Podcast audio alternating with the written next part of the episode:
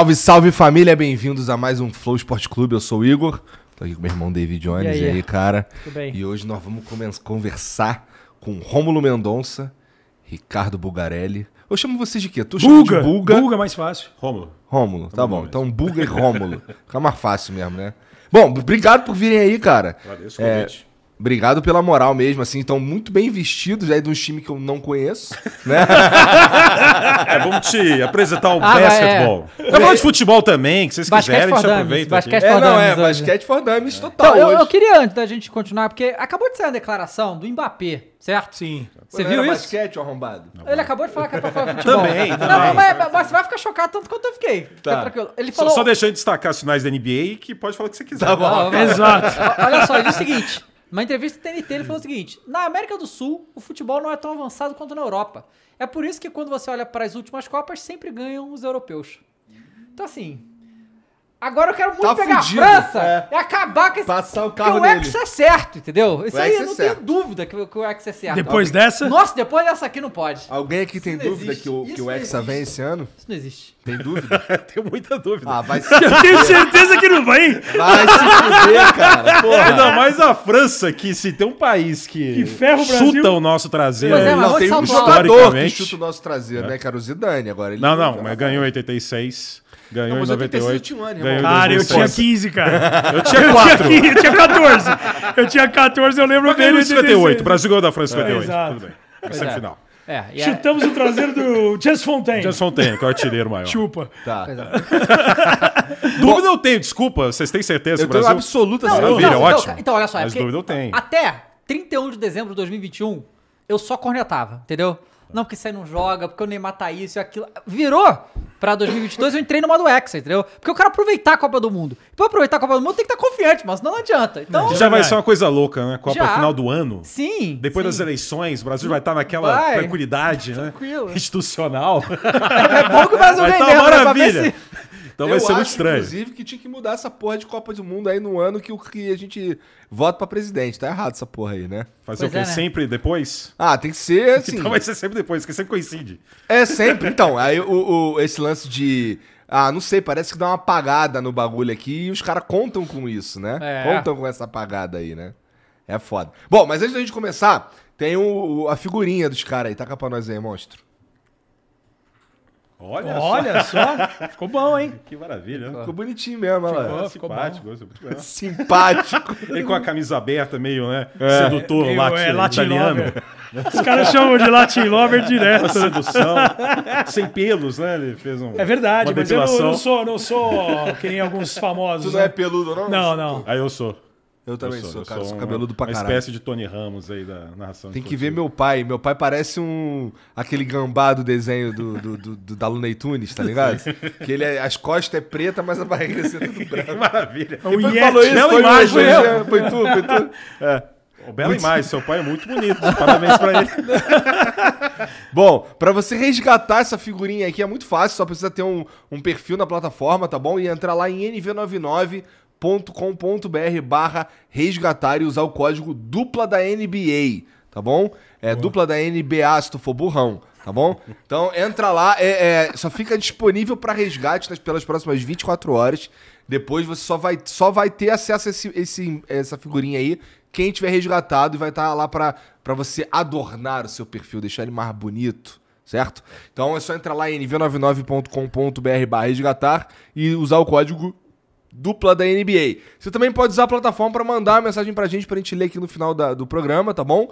E então, pra isso é só entrar em nv99.com.br barra ou no link que tá aqui na- no comentário fixado, que é bem mais fácil do que digitar esse monte de coisa lá, tá bom? Só clicar aqui, você vai direto pra página de você mandar uma mensagenzinha pra gente aqui. Manda aí, vai ser legal, a gente vai ler aqui no final do programa, tá bom?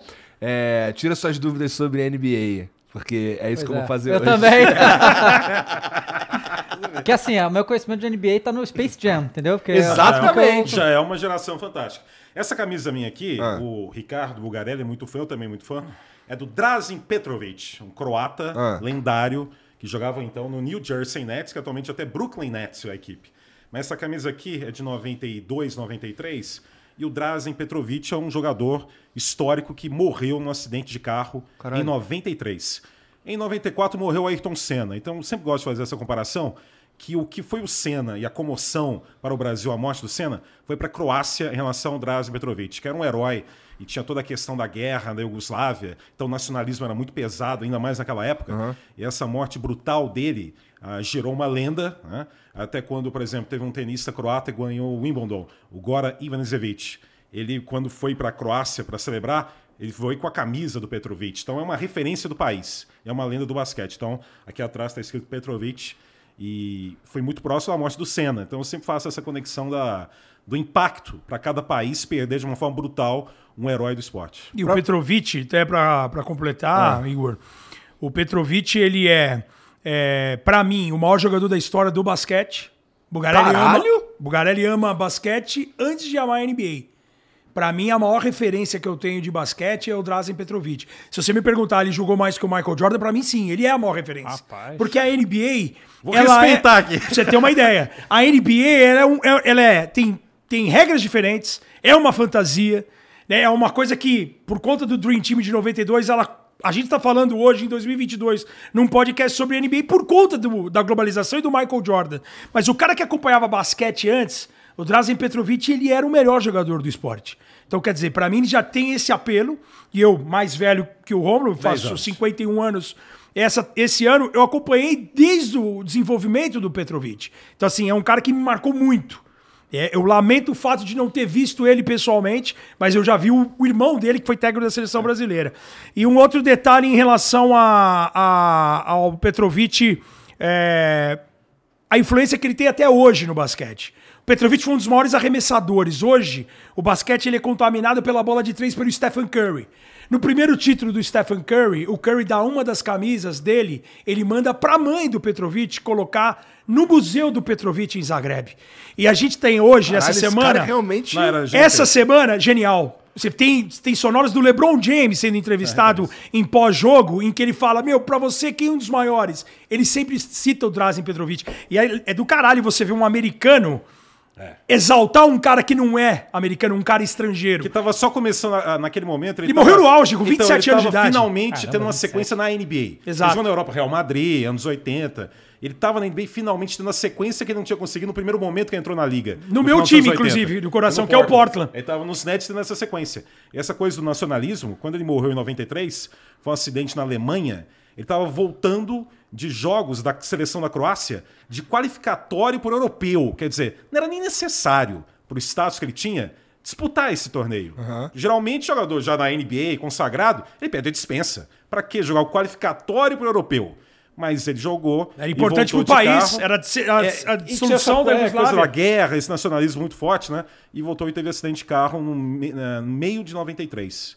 Então, Caralho. aproveitei Do que eu tô com a camisa auge. aqui auge. contar um pouco e vocês a você história sabe dele E você sabe que, assim, eu falei, eu- a ESPN, é, ela- normalmente ela fala, ó, se vocês quiserem ir com camisa e tal, eu falei, pô, eu vou pegar uma camisa de time e vou levar. E eu peguei a do Petrovic, porque eu também tenho essa camisa. Quase que a gente né? dos Porque a camisa, a camisa do Porto ela não é vendida. Porque a família do Petrovic ela, ela fez um acordo com só é, é, poder negociar produtos dele ligados ao New Jersey Nets. Por quê? Porque foi no New Jersey Nets que ele teve o espaço para ser essa estrela que ele era já no basquete europeu. O Portland botava ele no banco. bancão. porque o Portland não tinha naquela época o espaço para os estrangeiros. Então o Portland tinha dois jogadores muito sólidos nas posições 1 e A 2. NBA não tinha muito. A NBA muita- inteira não era tinha, não era só culpa do época, Portland. né? Mas a minha rusga com o Portland é essa. Mas assim, se a gente tem o Curry e essa semana tá rodando uma imagem do que o Curry, ele tá criança, sentado do lado do Petrovic no All-Star Game, um pouco antes do Petrovic morrer, porque o Petrovic vai concorrer ao torneio de três pontos. E o pai do Curry, que é um dos maiores também chutadores de três da época, o Del Curry, ele também ia participar. Então tá o Del Curry sentado, o Petrovic do lado e o Stephen Curry criancinha tá no meio dos dois. Essa imagem tá rodando essa semana inteira, porque também é uma imagem que choca, porque é um cara que fez história e agora outro que três, traz a bola de três e a gente tá o Golden State muito próximo Tô de te mais falando uma que final. basquete é legal, viu? Já conta- contamos uma história gostosa história pra legal, Não, assim, eu nem, eu nem duvido que basquete é legal, não. Assim, é, quando por acaso eu tô fazendo. Passa, sei lá, caralho, tem um jogo de basquete na minha frente. É legal, é divertido. Só que assim, é, eu não entendo nem a estrutura do campeonato, entendeu? Eu não entendo porra nenhuma. Vocês acabaram Estamos de me falar- aqui pra isso. Pelo que vocês me falaram aqui, inclusive a NBA, ela tem um, um- um conjunto de regras diferente. Do que o basquete É, normal. até a, Regras de a jogo. altura da cesta, 48 tamanho da quadra. minutos, é, tempo outro de número de jogo. faltas, muda Na tudo. NBA Muda são tudo. super 48. escroto, isso não Na é... FIBA 40, por Isso não é tipo o, o fute... é tipo o Campeonato Brasileiro tem um gol diferente, não é tipo isso? Acho que não chega a esse extremo Não. assim do gol Não. diferente. Mas são nuances que, por exemplo, quando o time americano, com os jogadores da NBA, vai jogar a Olimpíada ou Mundial, eles têm que se sujeitar à regra da FIBA.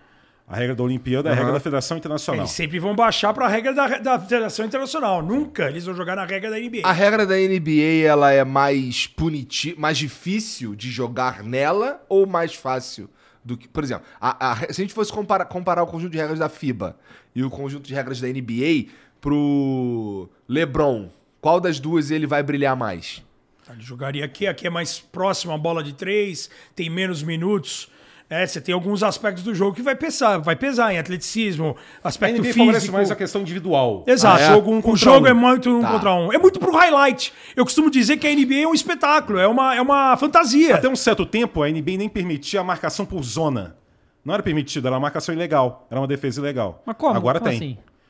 Ao invés de ser uma marcação individual, os jogadores fazerem deslocamentos acompanhando o movimento do adversário. Não fazendo uma um contra um. Entendi. Vai por setor, a marcação por zona.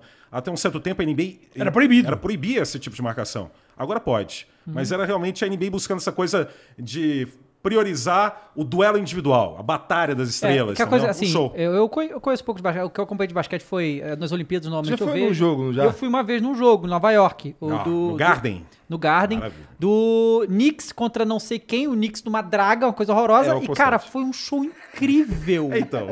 Sabe Mas qual é um espetáculo. É um espetáculo. Mas você foi, assim, na você foi no lugar certo, no time certo. É que é um é time do Flamengo, é um. Corinthians, é um Atlético Mineiro, é um, bem popular. é um torcedor apaixonado. É o galo, é o galo! Pedro, desculpa aqui. Chato pra caralho esse moleque. Mas, mas é que assim, porque, o por exemplo, o, o basquete para muito, né? E, cara, mas pra quem tá lá, Lá é não outra para. história. Não, é tipo assim, o jogo para, entra, vagabundo fazendo performance, tu mascote, não sei o quê, fica a música aqui, você. Cara, é um negócio. É um é espetáculo. E passa imagem. muito mais rápido que Não, pela é, televisão. É sensacional isso, porque eu não conheço nada de basquete, nem sabia que time que era e tal, e foi um negócio, uma experiência foda, né? E eu acho que é por isso que eles mexem nas regras, também porque eles querem um espetáculo, né? Que é espetáculo, porque a NBA tem um. É questão dos minutos a mais, né? 48 no total contra 40 da FIBA. E a média, por exemplo, de pontuação é muito maior. Sim. Pra, a FIBA, muitas vezes, tem jogos que é 60, 58. Placa muito baixo. Isso não combina com o que o norte-americano vê como esporte aliado a entretenimento. Tem que ter competição, claro, competitividade intensa. Mas tem que ter o show também. Isso que faz que a NBA seja uma referência.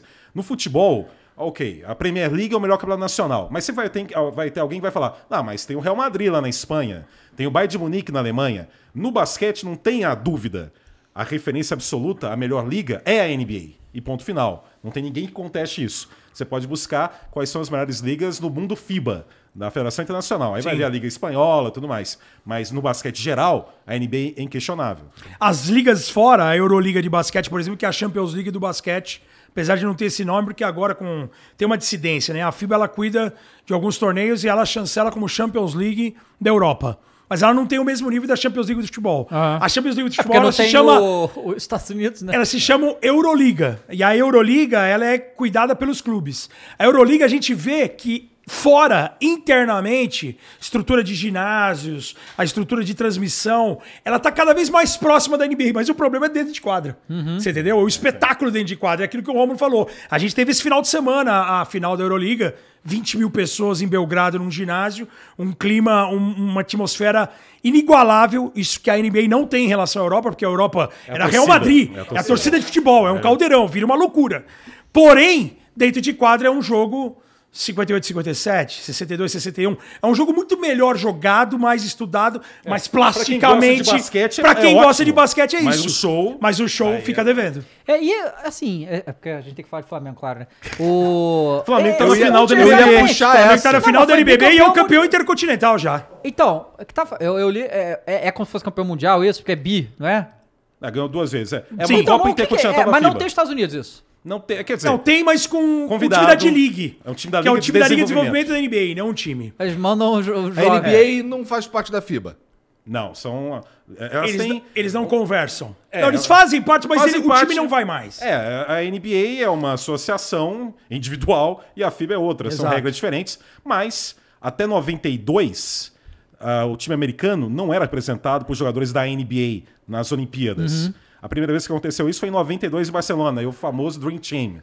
Até antes disso, eram universitários norte-americanos que representavam o país, só que ganharam muito, mas começaram a perder de uma forma ah, que incomodou os Estados Unidos. Perderam a Olimpíada de Seul 88, ah, perderam a Copa do Mundo da 90. Argentina em 90, e aí a pressão aumentou. Em a partir de 92, a NBA passou a representar o time americano em Campeonato Mundial e Olimpíada. Mas não mandava os melhores também, né? Mas o Dream Team foram os melhores. Não, Agora- não, a gente foi. Eu lembro que é, eu sempre acompanhei basquete e Olimpíada. E teve um, um ano que foi o ano que foram os melhores. Foi o Kobe, não, não lembro Assim, qual foi. Foi tipo. é, o é sempre assim, sabe por quê? Porque em 2004 o, o time americano perdeu com os jogadores da NBA. É Uhum. pra aquela Espanha? coisa. Foi pra Espanha? Não, em Ah, 2004 não, a Argentina foi Argentina. campeã. Tinha campeão do Argentina, mundo. verdade. Os Estados Unidos nem contra na final Itália. chegou. Os Estados Unidos ficou com bronze.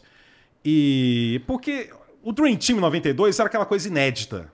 Aquele espetáculo, era Michael Jordan, era Larry Bird, é, encerrando a carreira, mas sendo homenageado, Magic Johnson. A partir daquilo, começou a ter uma questão de o convite e se o convite vai ser aceito ou não. Porque para um cara que é estrela da NBA, o grande objetivo dele é ser campeão da NBA.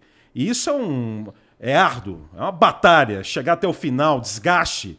Acabou a temporada, ele quer descanso. Ele não quer Ou focar no período próximo de ano. descanso disputar um mundial, disputar uma Olimpíada. Então, a visão de um brasileiro, de um argentino, é bem diferente da visão de um jogador de basquete americano quanto a essa importância de representar o país em Olimpíada.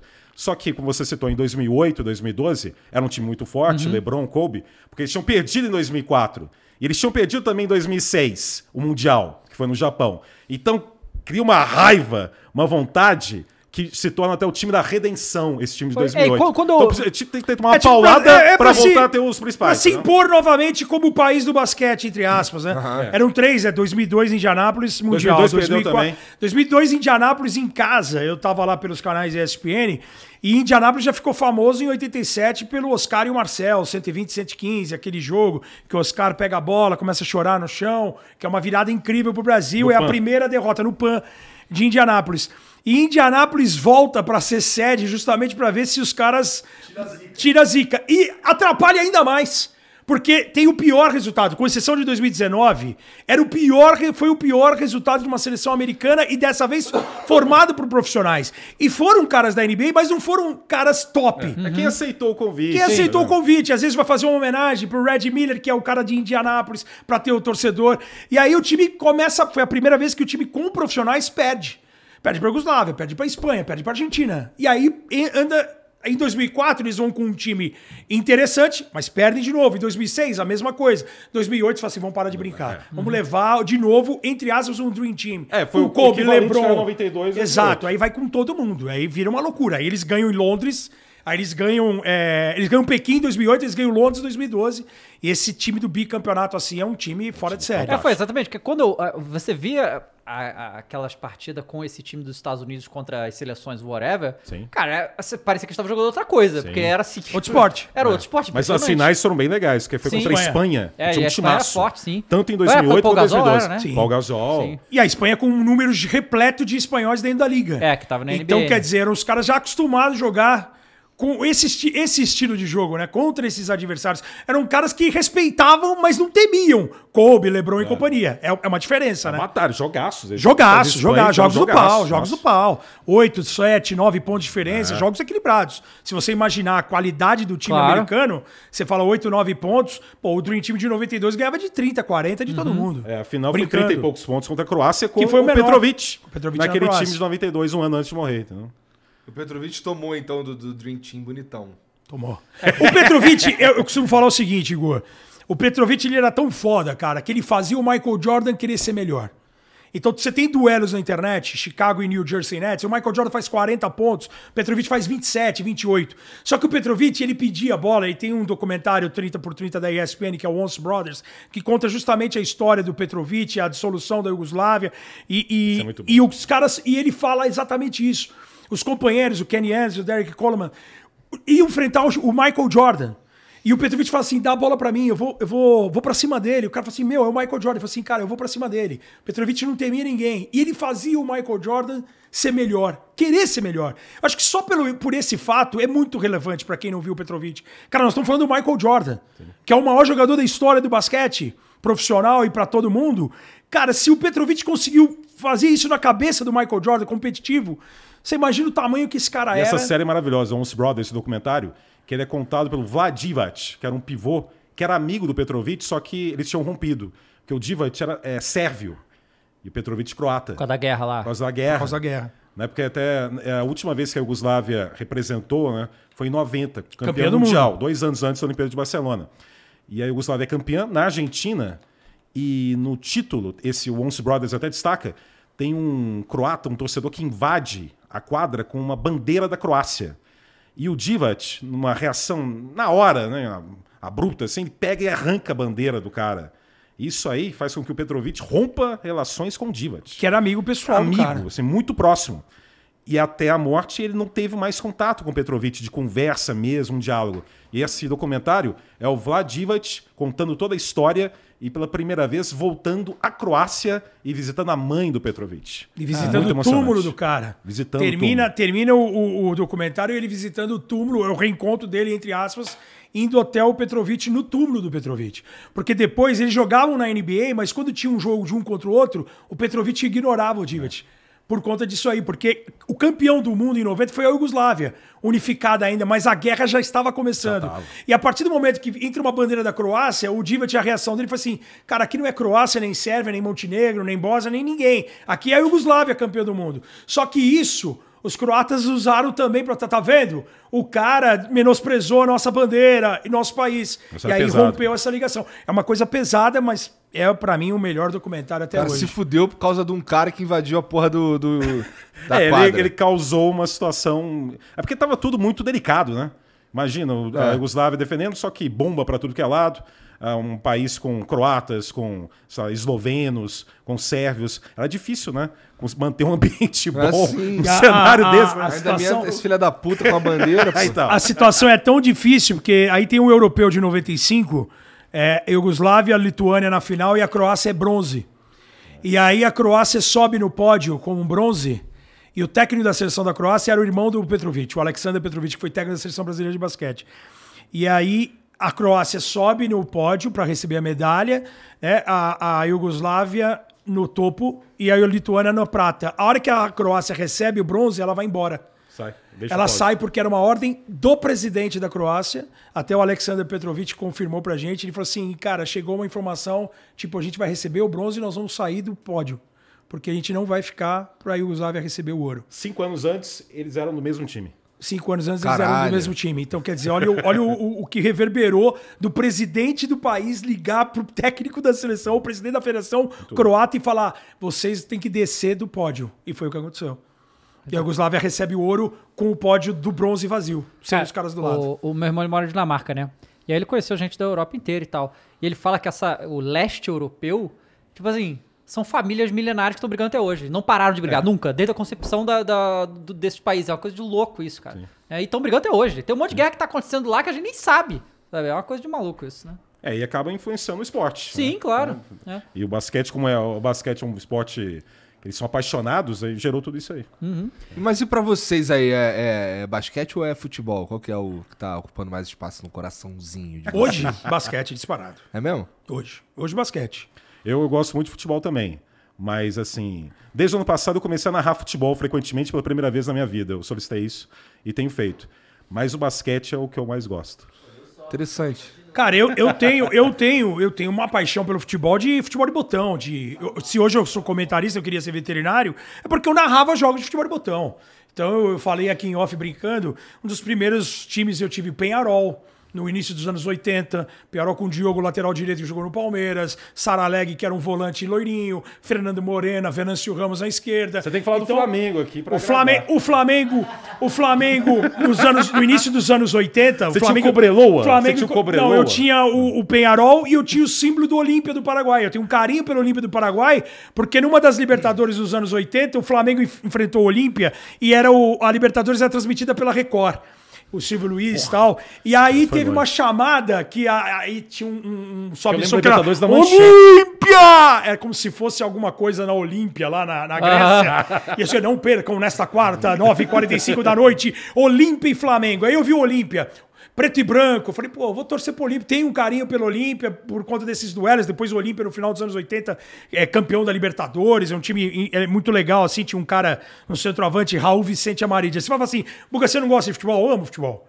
Amo, sou Liverpool doente. Eu torço mais pro Liverpool do que pro Corinthians. Uma vez eu falei isso pros caras, os caras ficam loucos. Sou doente pelo Liverpool, porque o um dos primeiros futebol de botão que eu tive do Liverpool, com o Rush, com o Saunas, com é, Johnson, camisa 8, Alan Kennedy. Eu, eu vi o, que Liverpool, perdeu porque assim. Flamengo? O que perdeu pro Flamengo. Exatamente. Esse Liverpool e Flamengo. Eu tô ajudando aqui. Grobelar. Sim, esse Liverpool, Phil Neal, lateral direito, que era chamado de Zico, eu vi ali o Zico escrito, era o Zico do, que ele batia bem falta. Cara, esse Liverpool e Flamengo, eu já torci pro Liverpool.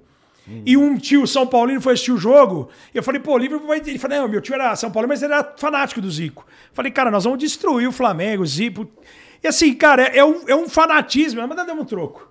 Tudo bem que o Firmino perdeu um 40 segundos, ele perdeu um gol cara a cara. Foi 1x0, não foi 3x0, mas demos um o troco em vocês, tá bom, né? Hã? Desse- eu gostava desse Intercontinental no Estádio Nacional de Tóquio. Sim, com aquele aquele barulho. zzz, O jogo inteiro. É, uma cornetinha era uma chata. coisa É tipo, Tipo a Vuvuzela. é tipo antes da uma Vuvuzela. Vuvuzela. Uma antes da Vuvuzela precoce. Aquilo era muito charmoso, né? Aham. E eu gostava Vocês da- não lembram disso? Não, Lembra do Mundial na madrugada. Não, eu né? lembro A da Vuvuzela eu lembro. é. Não, mas e desse, desse som no Não, Nacional. não. Nossa, chato. era o tempo inteiro. Chato, era chato. O tempo, Na era. Sinal de que o jogo é em- no Japão é no Estádio Nacional. E eu gostava que era coisa da madrugada. Sim. Né? Porque depois eu acho que a partir De, de, de dur- 94 dormir de dia. É, dormir de eu dia acho que a pra... partir de 94 começou a ser na manhã daqui. Aquele Vélez e Milan. Grêmio Ajax já foi manhã Ah, daqui. eu lembro de vários jogos ali. Mas o Argentino Júnior e Juventus. A PSV e Colo-Colo.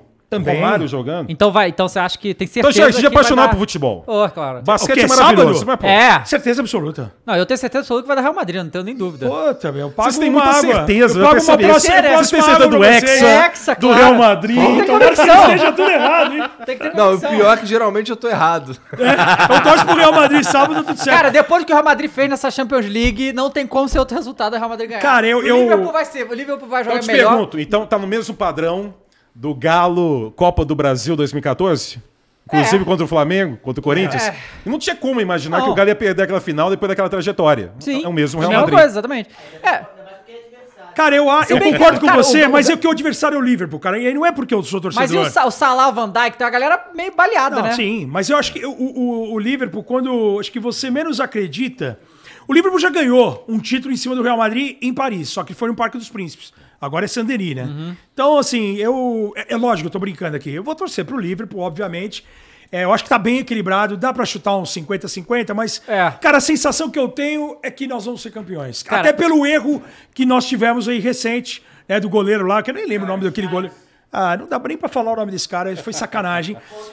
Contra o Real Madrid, então. Foi tá um a um em finais. Eu acho que é um tiratema legal e. Quase foi ontem campeão, né? Na Premier League. E então. quase foi campeão ontem, Ninguém algo que não. Acho que se tivesse ganho Pô, ontem. o Aston Villa deu mole, Ah, pô, tava bonito, 2x0, né? tá vendo? Eu falei, agora o Liverpool vai ser campeão. É, também. Rodrigo- Mas ainda tava um a um, né, contra o Overhampton. É. O Liverpool não teve nenhum momento em que ele tava ganhando o título. Campeão não, nenhum Porque momento. quando o City Ele tomou um vira, gol com um tomou minuto. Quando ele tomou um gol com minuto, o Rodrigo Bueno lá, da ESPN, que é Liverpool Bubu? fanático, ele falou que, que o Gerrard deu uma de Rogério Ceni, porque acho que ele tirou o Felipe Coutinho, É. e aí o time toma virada, e aí é um assim, é, cara, eu acho que venceu, o Manchester City era favorito ontem, Assim. e se tivesse ganho ontem, eu acho que era capaz de perder o título sábado. Eu acho que... Coisa de torcedor, eu- né, É mano? coisa de torcedor. Eu, no meio da temporada, eu, eu, eu divido o apartamento com um amigo, que é o Leonardo Radaeli, que trabalhou na Rádio Pachola, que ele é torcedor do Grêmio doente. E ele torce pro City porque ele é fã do Oasis, e os caras do Oasis são o City. E ele falou assim: Meu, faltando umas 15 rodadas pro campeonato, o campeonato já pegado assim entre as duas equipes, eu falei, cara, nós vamos ganhar a Champions e vocês vão ganhar a Premier League. E, e pô, é óbvio que eu prefiro a Champions, por mais, a gente já saiu da fila da Premier League recente. É, ele falou, pô, a gente, eu fecho com você, cara, mas eu não tô. Eu falei, eu tenho certeza absoluta, cara, nós vamos ganhar tudo. Nós vamos ganhar a Copa da Liga, nós vamos ganhar a Copa da Inglaterra e nós ganhamos tudo nos pênaltis. E nós vamos ganhar a Champions porque nós vamos perder a Premier League. Caramba, profetizou, né? Por enquanto. É, não, mas eu, eu acho bom Ué, eu- o Liverpool eu- ganhar, É. porque aí a gente resolve, o Flamengo ganha também a Libertadores, É entendeu? isso. E aí vai agora pra resolver, né? Tá um a um. Tira a teima, né? Não, tira a teima. Acho que não. Não. Não. Não, mas te falar que o Galo, ano passado, na Libertadores, tava tipo o Real Madrid também, porque derrotou o River, derrotou o Boca, tipo, fez um negócio. Agora que, vai. Quando, quando eu vi a tabela pro Galo, eu falei, cara, isso aí. Que ia ter que derrotar É, River, campeão, Boca e e não Palmeiras ou São Paulo. e não né? perdeu, E não né? perdeu. Ia né? superar o Corinthians o 2012. Hulk perdeu aquele pênalti, né? Uma pena. Ia, O, ia foi superar o o único, Corinthians de o único 2012. pênalti que ele perdeu. É, né? foi. Nossa. Porque o Corinthians, além de campeão invicto em 2012, ele tirou o Santos, que era o atual campeão da Libertadores, e ganhou do Boca. Sim. Eliminou o Boca, não perdendo em La Bombonera, porque sempre foi a- o trauma Ah, dos brasileiros. Ah, vai pra La Bombonera, treme, não sei o quê. Aí aparece o Romarinho iluminado, o cara faz, segura, segura um a um ali, espírita, e a gente fecha aqui, né? Quando eu vi a tabela do Galo, eu falei, o Galo vai superar o Corinthians. E aí ganha de, de Boca e River. Falei, agora vai. Não É, foi. Ah, tudo bem. Tem, né? o time tem Acontece. potencial para vários sim, anos sim. seguidos ser É candidato, verdade, isso verdade. Pois é, sim. Tá voando. Hoje, eu, hoje é o favorito ao lado do Palmeiras. Ia lá. Não, Não, não, tô o entendendo. Flamengo, uma o tirada Flamengo tá na briga, né? lógico, o Flamengo tá na briga. Não, eu acho que o Palmeiras tá muito à frente. O Galo, o Galo Pensei tá que fosse meia puxada no né? saco do, do Coringão, que é Não, líder cara, eu o sou, eu, sou, eu sou realista, cara. Eu acho que o passar do tempo, até o fato de eu falei, de eu brinquei aqui de não ir mais em estádio. Cara, eu sou realista. Eu nunca. Ó, o, o- o corintiano faz um bom jogo, ah, o fulano é o melhor zagueiro do país. O fulano. Mas o é Flamengo seleção também Mesma brasileira. coisa, Flamengo é igual. É, eu sei, então. É, mas mas o, eu sou realista. Eu de uns Mas o Palmeiras, a relação- questão do mata-mata que coloca o Palmeiras, pra mim, é É. até favorito É. muito destacado em relação até o Atlético. Palmeiras em mata-mata não tem nenhum time no Brasil que saiba jogar da forma que o Palmeiras joga. Em mata-mata. Impressionante. Tá, realmente tá. Eles têm o melhor técnico em atividade no Brasil, né? Então ajuda pra caralho também. O cara é pica no mata-mata. Sim, É. total. Então, é, não tem como. É, o entendimento favorito. do cara é supera todo mundo.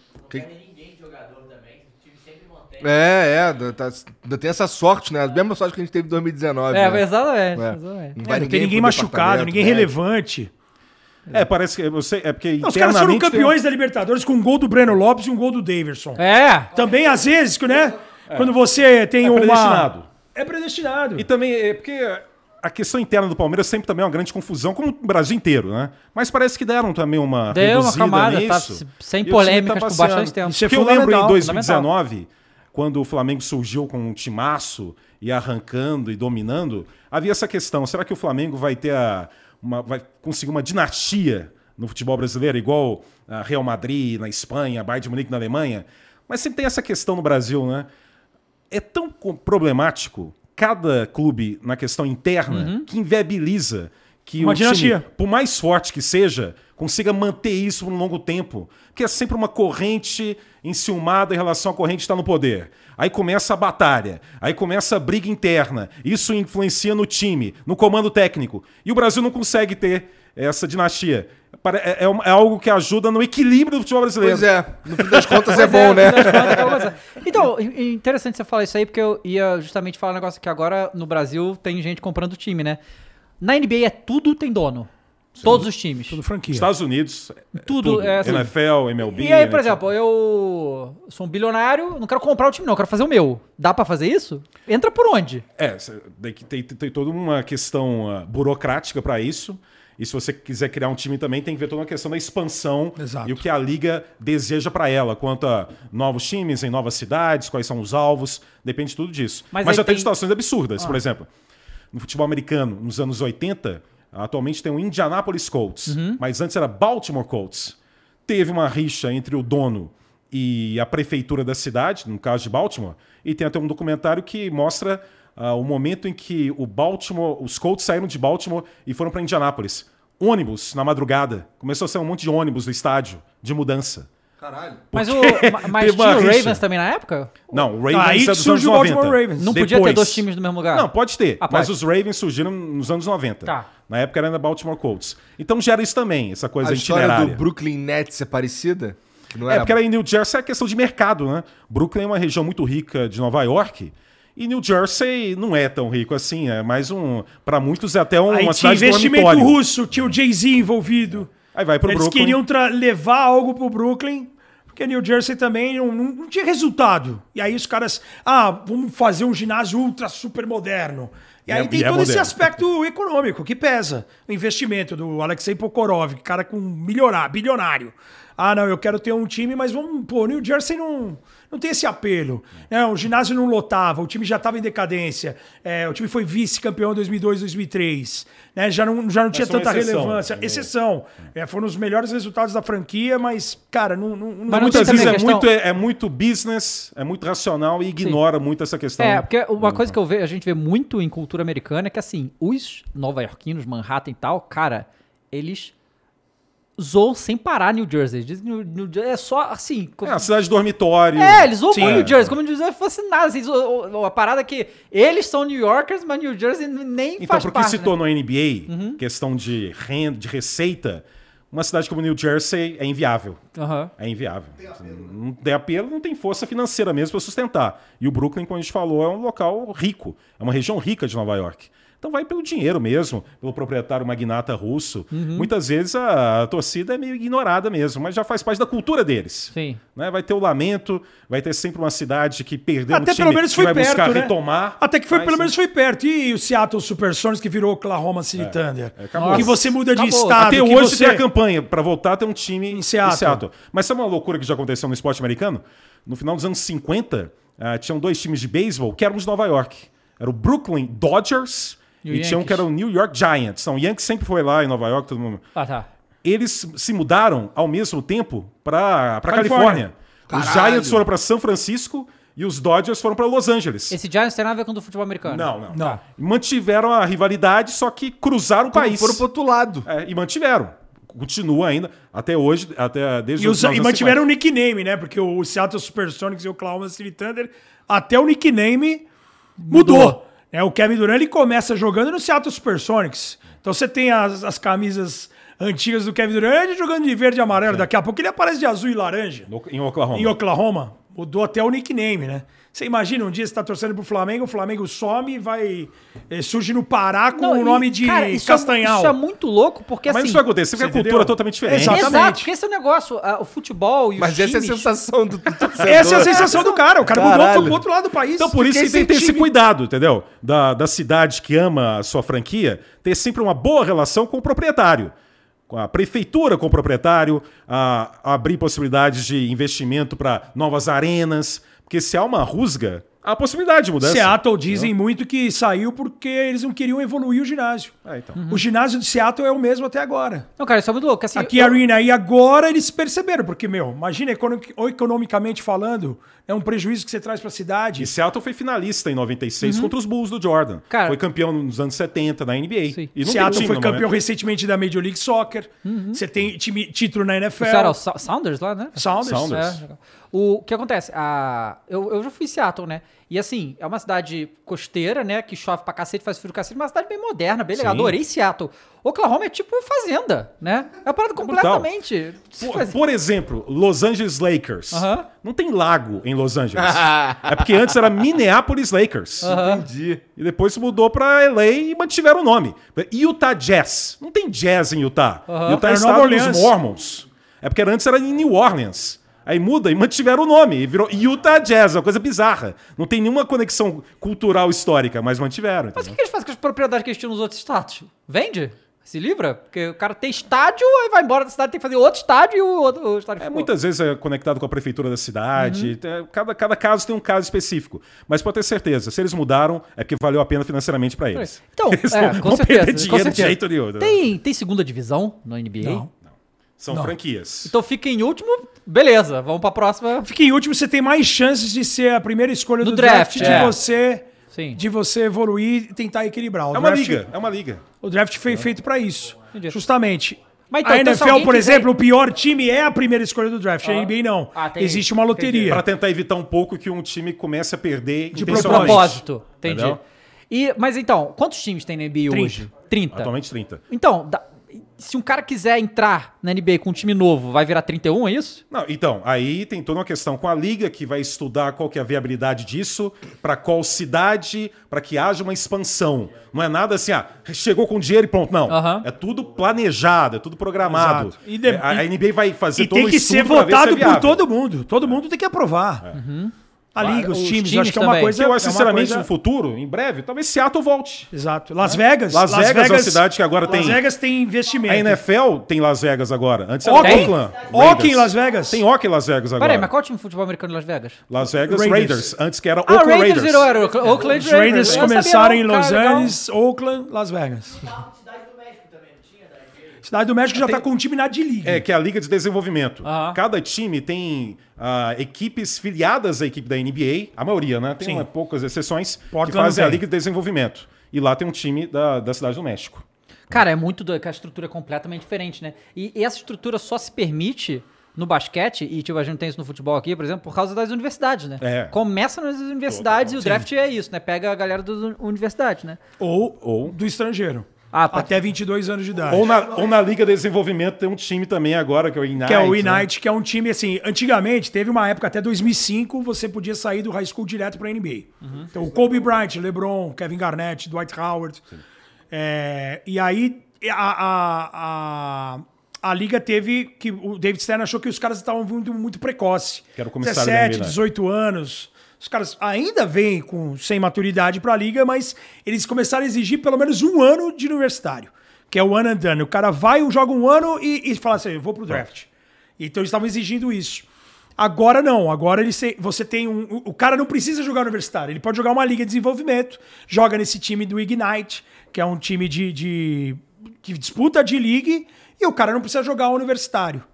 Então, assim, a, a, a tendência agora é. é- Mas é- ainda- É, ca- é pula. Ou, por exemplo, já aconteceu o caso. Brandon, o Brandon Jennings jogou um Na ano. Ele não quis jogar na, na, na universitário. Ele falou assim, cara, eu vou jogar na Europa. Às vezes a família precisa de dinheiro, o cara precisa ganhar alguma coisa rápida, quer ajudar a família. O Brandon Jennings foi jogar no Virtus Roma. Jogou uma temporada na Itália, aí ele pode jogar, ele pode ser colocado no draft. Mas ainda o principal meio é jogar na universidade. Universitário, exato. Fica um ano pelo menos e aí se se apresenta pro draft.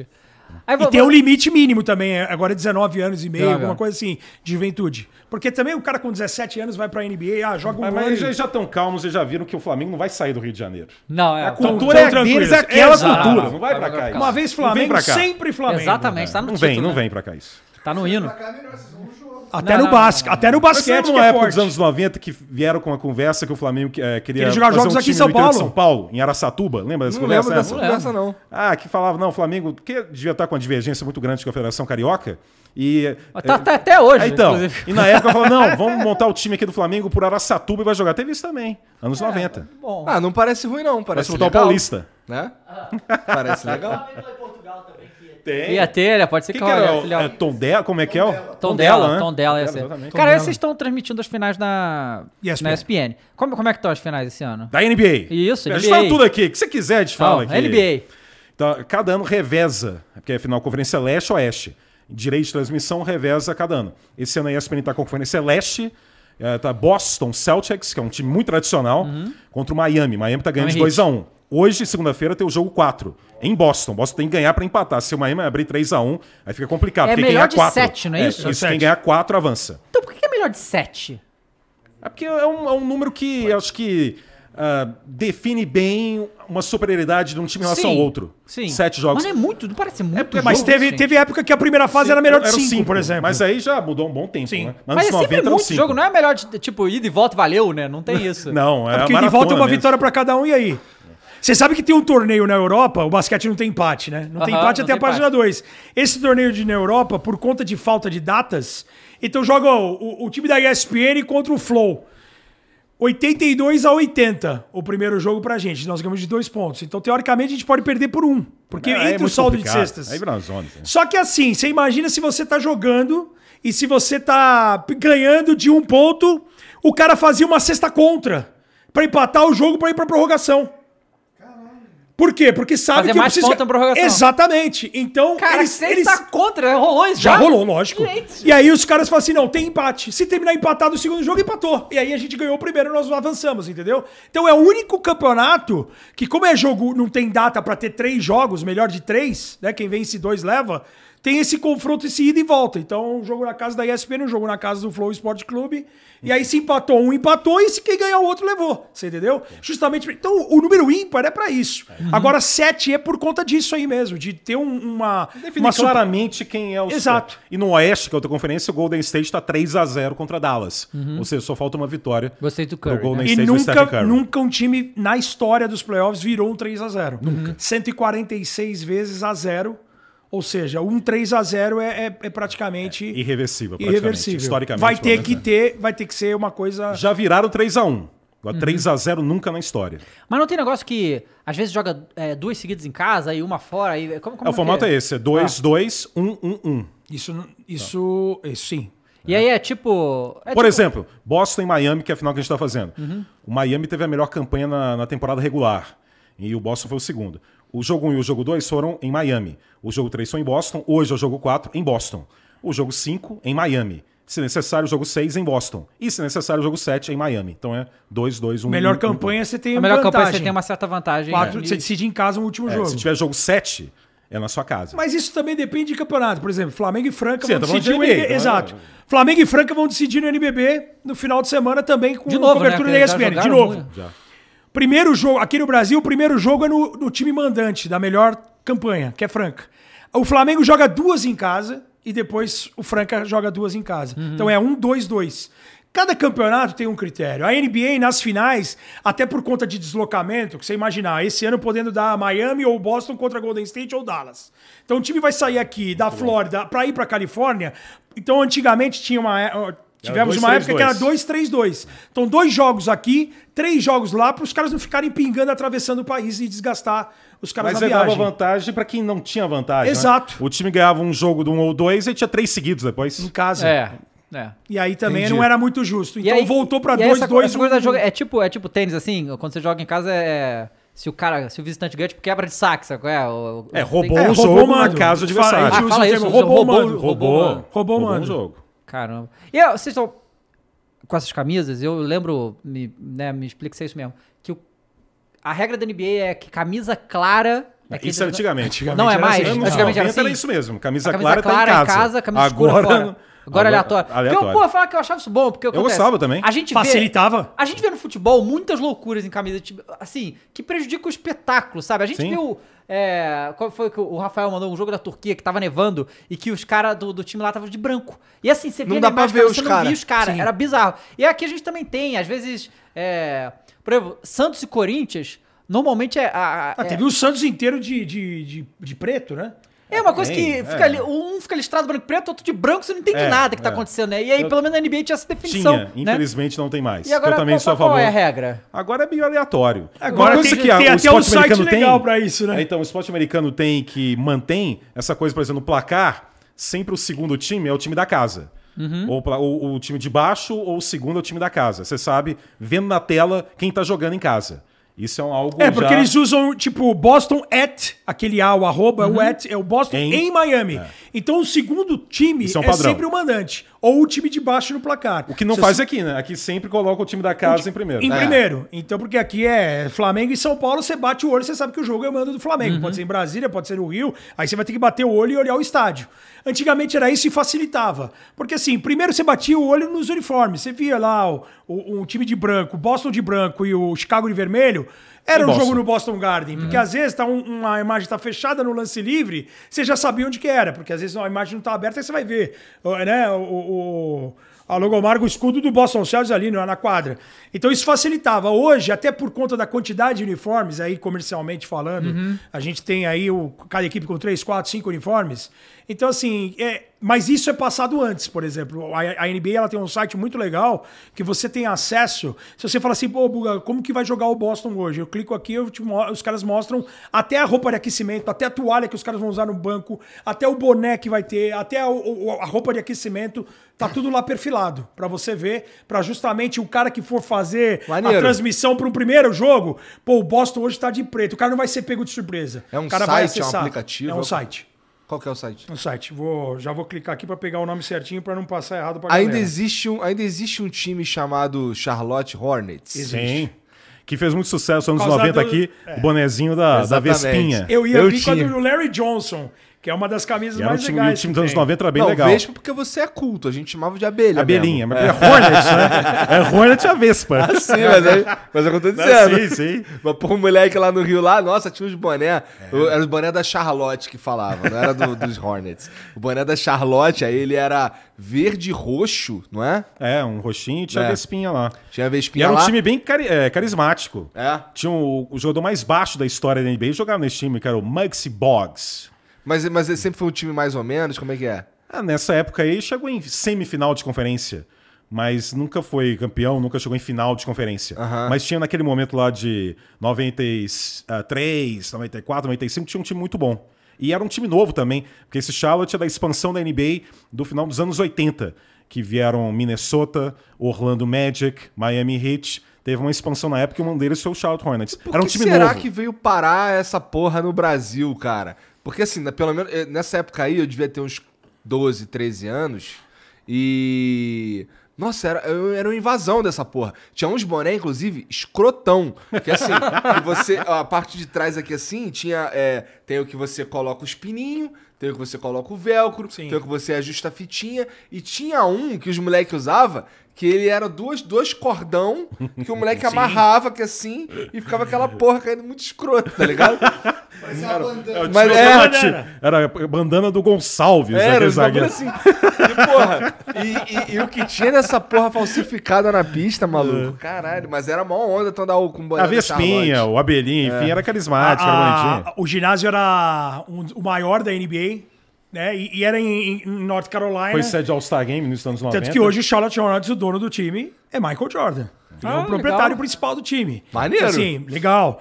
Tem Até pelo envolvimento que ele teve em North Carolina e tal. E, e era muito. Foi muito legal, assim, esse, esse Charlotte, porque. E teve um momento que não teve, depois voltou, né? É. Charlotte mudou, foi pra Bobcats, mudou o Nome, nickname. nome horroroso, né? Bobcats. Depois era teve, nome tivemos né? a ida deles, a franquia Hornets foi pra Nova Orleans. E depois voltou pra Charlotte. E quando teve o furacão Katrina, o New Orleans Hornets virou Oklahoma City Hornets. né? Eles foram jogar em Oklahoma. Sim. Então, Então, quer dizer. E aí, acho que a carência pelo Charlotte Hornets acabou fazendo com que. Porque o Bobcats não pegou, não tinha o mesmo apelo. Então, cores diferentes. New Orleans Hornets. Né, E aquela, e aquela imagem da Vespinha, ela ficou muito famosa. Jo- Jogadores importantes, o Larry Johnson tinha sido o número um do draft, campeão universitário, é um cara que jogava com dente de ouro. É a camisa que eu tenho, que eu quase vim com ela hoje, é do Larry Johnson, um cara muito impactante na liga. A vovó. A vovó, né? Apelido ele fez um, ele fez um, num, numa- num patrocínio do tênis dele, da Converse, ele fez a, a, a chamada. Como se fosse a avó dele. Era ele e a contravó, a avó dando enterrada, era ele vestido de senhora. É Grandmamá. Da Grandmamá, ele é o apelido dele, Grandmamá Johnson. Ah, meu netinho, não sei o quê. E ela dava enterrada, era ele. dele. Pra mostrar o tênis novo. Então assim, esse quer Maxi Boggs é o quê? 1,60m? 1,62m o Maxi. Caraca. O jogador mais baixo da história da NBA. Mas um cara de Era o armador do time. Não, esse cara- era muito bom. americana, era gente. muito bom. Ele Muito não bom pode jogador. nem ser militar no Brasil, cara, com essa altura Jogou aí. na NBA. Que absurdo, cara. Cara, e, e dá, dá, dá pra cravar quem vai ganhar a NBA? Não. Porque assim, o basquete, ele. Que nem o futebol americano, é muito difícil o time melhor perder, né? É assim, óbvio que tem que ter a superioridade Sim. e tal. Só que no futebol, mas assim, nas finais a coisa é outra parada, né? Eu, Cara, o negócio do New Orleans, o Saints que ganhou aquela temporada depois do Katrina lá, foi uma coisa de, cara, Sim. o Saints não ganhava nada nunca, tá ligado? O Giants ganhava aquele Patriots do, do Tom Que, Brady, que tava invicto. que tava invicto, foi a única, né, que tava Sim. invicta. Então, Não, porque tem uma vez um time invicto foi o Miami no início dos anos 70. é, na o Miami NFL. Dolphins, né? sim. mas eram menos jogos, né? Acho que era 16, É, mas- coisa assim, 14, sei lá. E, mas assim, o futebol americano é um jogo, Sim. né? Qual, qual a possibilidade do time pior ganhar a melhor de 7 dessa? É complicado, Olha, não tem né? como cravar, mas eu, a gente acompanhando, o Golden State vem como grande favorito É. no Sim. momento. Não só porque tá 3x0 contra Dallas no Oeste, mas realmente é o melhor time. E vai ter um mando de quadra E vai ter difícil, vantagem. tem experiência de, de jogadores já campeões. A gente tem Boston, o maior vencedor, 17 títulos ao lado dos Lakers, que tem uma camisa pesada, é um time que está em busca de um título Miami há mais de uma pesado. década. Miami joga Mas duro. cravar não tem como cravar, não. Cravar não dá pra cravar, mas a gente sabe que, pô, é uma série de playoff. As lesões, um esporte de contato, cara, uma lesão, você muda por completo a É se série. o Curry machucar, né? É, isso aí, é Porque isso são aí, só tá. cinco, né? Sai um muito forte e prejudica o time demais, né? É, sim, é estrela, né? A É. NBA sempre tem uma estrela E, pra e o conquistar psicológico também. Claro. né? Mas o Golden State não. Então, o Golden State não são só cinco, né? O Golden State é um baita time, é um É, negócio, é um time muito bem treinado. Não, cinco a gente ali pe- Não, no sim, cinco jogando, mas é impressionante como nessa série contra a Dallas mesmo teve um jogo que o Kevin Looney é um cara que não tinha feito 20 pontos numa partida desde a época do universitário. O cara tava 4, 5, 6 anos sem fazer 20 pontos no jogo. Aí num jogo importante ele é acionado, ele faz, ele, ele vem como um elemento de surpresa. Isso mostra a grandeza do Golden State, que tem o Clay Thompson e o, e o Stephen Curry hoje. São dois excepcionais chutadores de três pontos. O pessoal tem esse- essa referência só que hoje são os dois caras que mais produzem dentro do garrafão. Então são os bloqueios, é o esquema de tático que funciona, que faz com que os caras sejam agressivos. Não ficam dependentes somente da bola de três. Aí você tem um Andrew Wiggins, por o repertório exemplo. é muito grande. O repertório é muito grande. Então E você. o Clay Thompson tem uma história muito legal, porque o Clay Thompson é um grande ameaçador. Nas finais de 2019, no jogo 6, que perdeu para Toronto, ele teve uma contusão de joelho gravíssima. Ficou fora um ano. E quando tentou voltar no ano seguinte, em treinamento, teve ruptura de Aquiles. Nossa. Então ele ficou dois anos fora. Dois anos fora. E voltou só agora em janeiro. E gradualmente está evoluindo muito, está jogando bem, não naquela regularidade antes dessas contusões. Mas é uma história fantástica, porque ele teve duas das mais graves contusões que um jogador de basquete pode ter no intervalo de um ano. E ficou dois anos fora. É é uma história incrível de recuperação física dele. Como é que funciona a transferência de jogadores na NBA, cara? Não é tipo futebol brasileiro, eu imagino. Não é tipo futebol da maneira geral. Como é que faz pra você? Eu quero, uh, sei lá, agora o Nets quer ter, quer ter um jogador do, do Raptors. Como é que faz? Não faz? Depende do- da situação, né? da, da possibilidade. Se está no período de trocas. né? Tem um período Tem um período isso. de trocas. né? Tem um período de trocas em meia tem, temporada. Tem, tem um salary cap, tem um. Também tem um, limite você tem financeiro. limite você gastar. É claro você que eles tem- vão pagar multas também. Exato, você multas pode quando pagar é sede, multa, mas você né? tem um limite de valor. Não adianta você, ah, vou montar um super time aqui que vai estourar o cap. Não adianta. É, existe um limite e você vai trabalhar com isso. A, o, o, o que a NBA ela é muito rígida em relação a assédio, por exemplo. Acontece do cara no meio do campeonato falar assim, nossa, o- vou imaginar aqui o presidente do Atlético Mineiro fala assim, nossa, o Gabigol tá jogando demais. O cara toma multa por falar pode, algo de um pode. outro tipo, porque é um, os caras chamam de tampering, de um assédio do cara, Aham. dos caras falarem Teve isso. o cara, entendeu? o cara do Golden State, o Draymond Green, na temporada passada, ele, o Golden State não chegou em playoff, porque tem o Curry machucado, o Thompson machucado, então o Draymond Green é um cara é, midiático. Ele é arruaceiro mesmo, é baderneiro. E ele participou ah, da, da cobertura da Evoluiu rápido, né? De midiático pra baderneiro. É, ser baderneiro é quase que sinônimo de midiático atualmente. Tá. Mudou muito. Tá, É. tá. E é um líder do time. Então o time não chegou em fase final, então ele participou de transmissões da TNT americana no, no estúdio, com outros analistas tudo mais. E teve um jogo que ele elogiou o Antetokounmpo, que é um grego.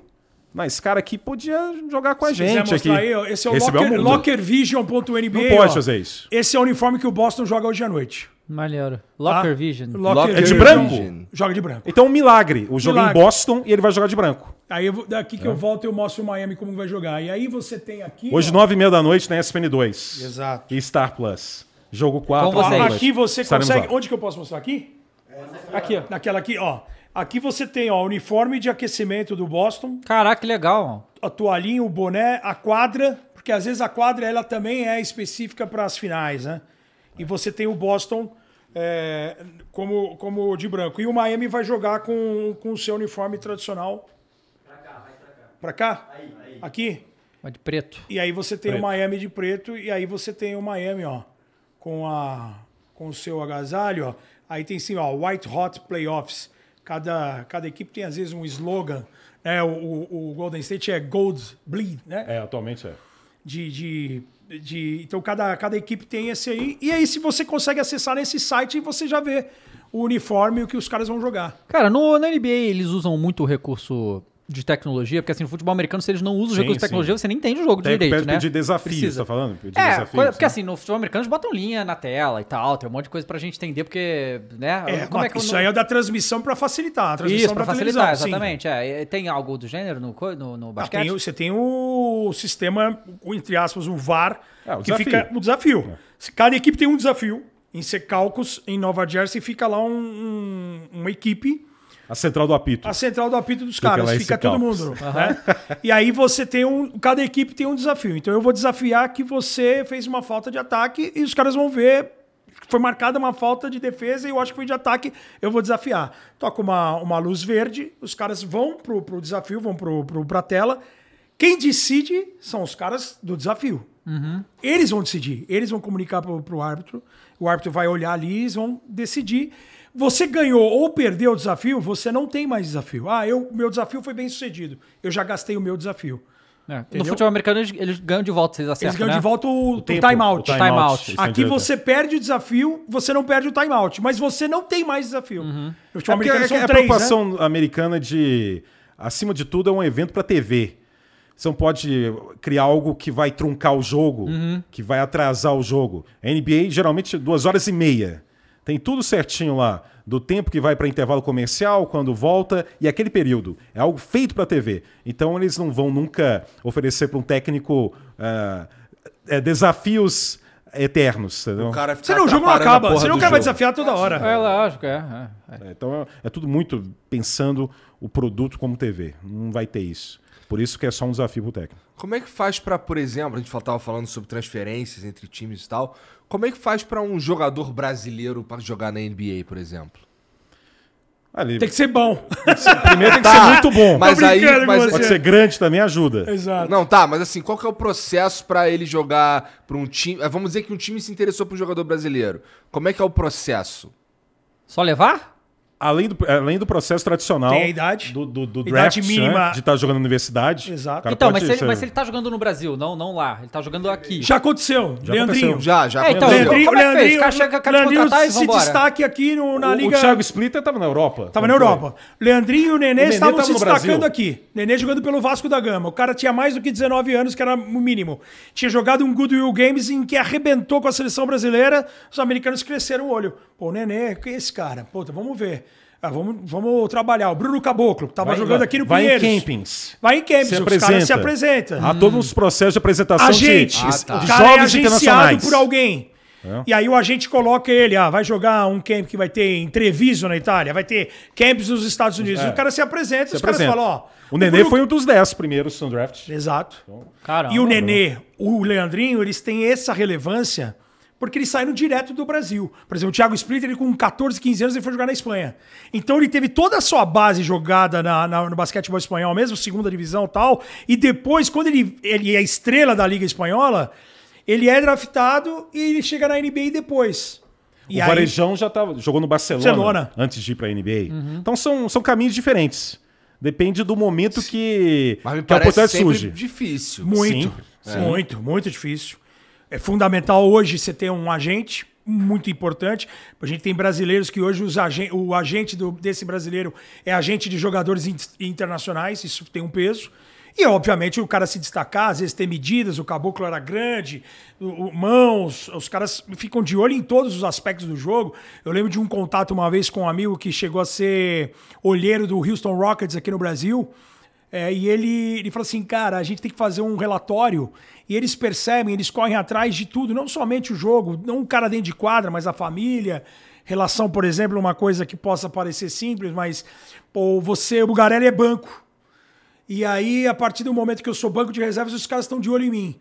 Se num, numa volta de timeout eu não levantei para receber os companheiros que estão em quadra, isso é relevante para os caras. Se o cara tá pensando coletivamente, se o cara vai, vai receber o Dave ali, pô, o cara é titular no meu lugar, mas pô, eu tô lá recebendo o cara, comemorando junto com o cara, vibrando com o cara. Não, eu tô de braço cruzado no banco, tô puto porque eu não tô jogando. Então, tudo isso é, com, é contabilizado pro cara falar assim: meu, esse cara é um cara de grupo, esse cara pode agregar, esse O cara Thiago pode Splitter crescer. foi observado, ele é reserva num, num sub-16 sul-americano. Exato. E aí o cara exemplo. já era muito grande, e aí gera essa, essa expectativa. É porque eles percebem isso também, né? O potencial que pode ser aperfeiçoado. Você vê um menino de 2 e 10, não importa muito em alguns momentos que ele já seja destaque em quadra. Eles já percebem que o menino de 14 anos ele pode ser trabalhado, tem um tempo para isso. Então é uma avaliação que não é só imediatista. Nossa, esse, esse menino aqui brasileiro tá jogando muito. Não. Exato. Eles também percebem o potencial de, um- de alguém que pode estar no genético, banco. né? Pode estar no banco, entrou dois minutos em quadra, mas tem 14 anos já tem mais de 2 metros de altura. Cara, não, Eles não, vão não é a apostar história, nisso. aquele jogador chinês Yao Ming. gigantesco. Ele não foi meio que, que, que eles fizeram Eles fizeram É, ele na, é, atleta, filho de atletas. Filho de dois atletas Sim. que já eram enormes Sim. pra criar um Exatamente. outro, tá na NBA, E ele foi né? número um do draft. É. Jogou no Houston Rockets. Quanto, quanto tem de altura? Dois quanto? Ah, dois de e mais de 2,20. nove por aí. 29 por aí. Não foi o maior da história, não, em altura. O maior da história é o Manute Ball, que já morreu, que tinha 2,31 na NBA. 2,29 Yao Ming. E aí, imagina como isso. Cara, o, Não, o- deve ser Olimpíada muito- de coisa. a Londres. carreira dele foi curta. Por questão de contusão. Se- Por exemplo, em Pequim, em 2008, Muitas ele já defendeu a seleção da China Baleado. em casa, totalmente baleado.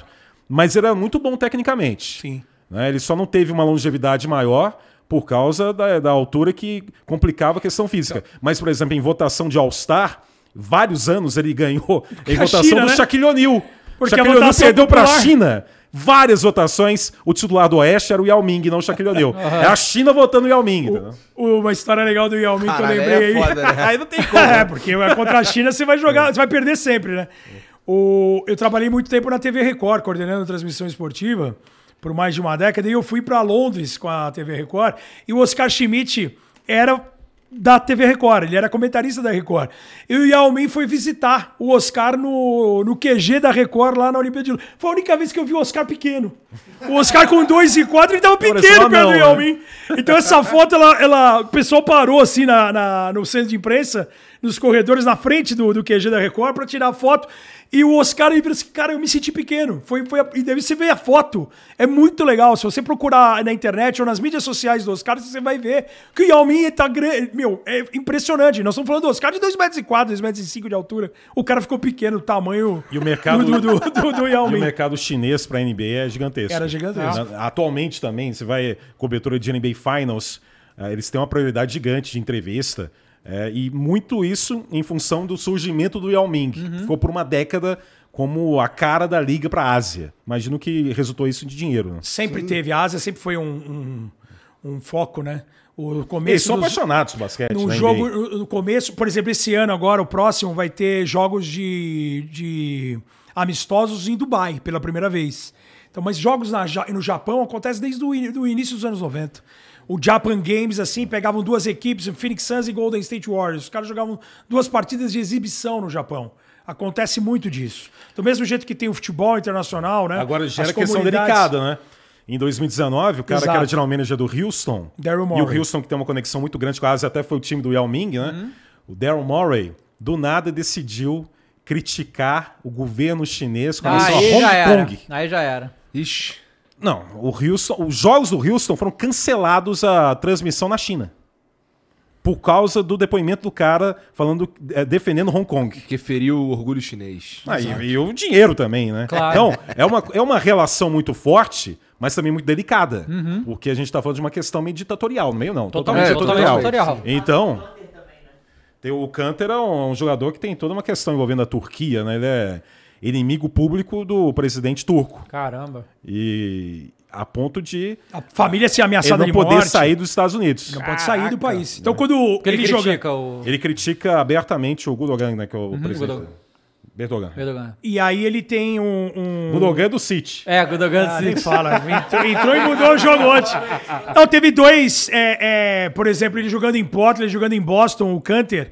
E tem, tem um time canadense na liga, que é o Toronto Raptors. Ele não podia nem viajar, porque se ele é pego na, na- na- entrando em outro país, a- a- o pessoal da Turquia já está de olho. Então, quando ele vai, quando tem um cruzamento, um jogo no Canadá, ele não viajava. Ele não pode sair dos Estados Unidos.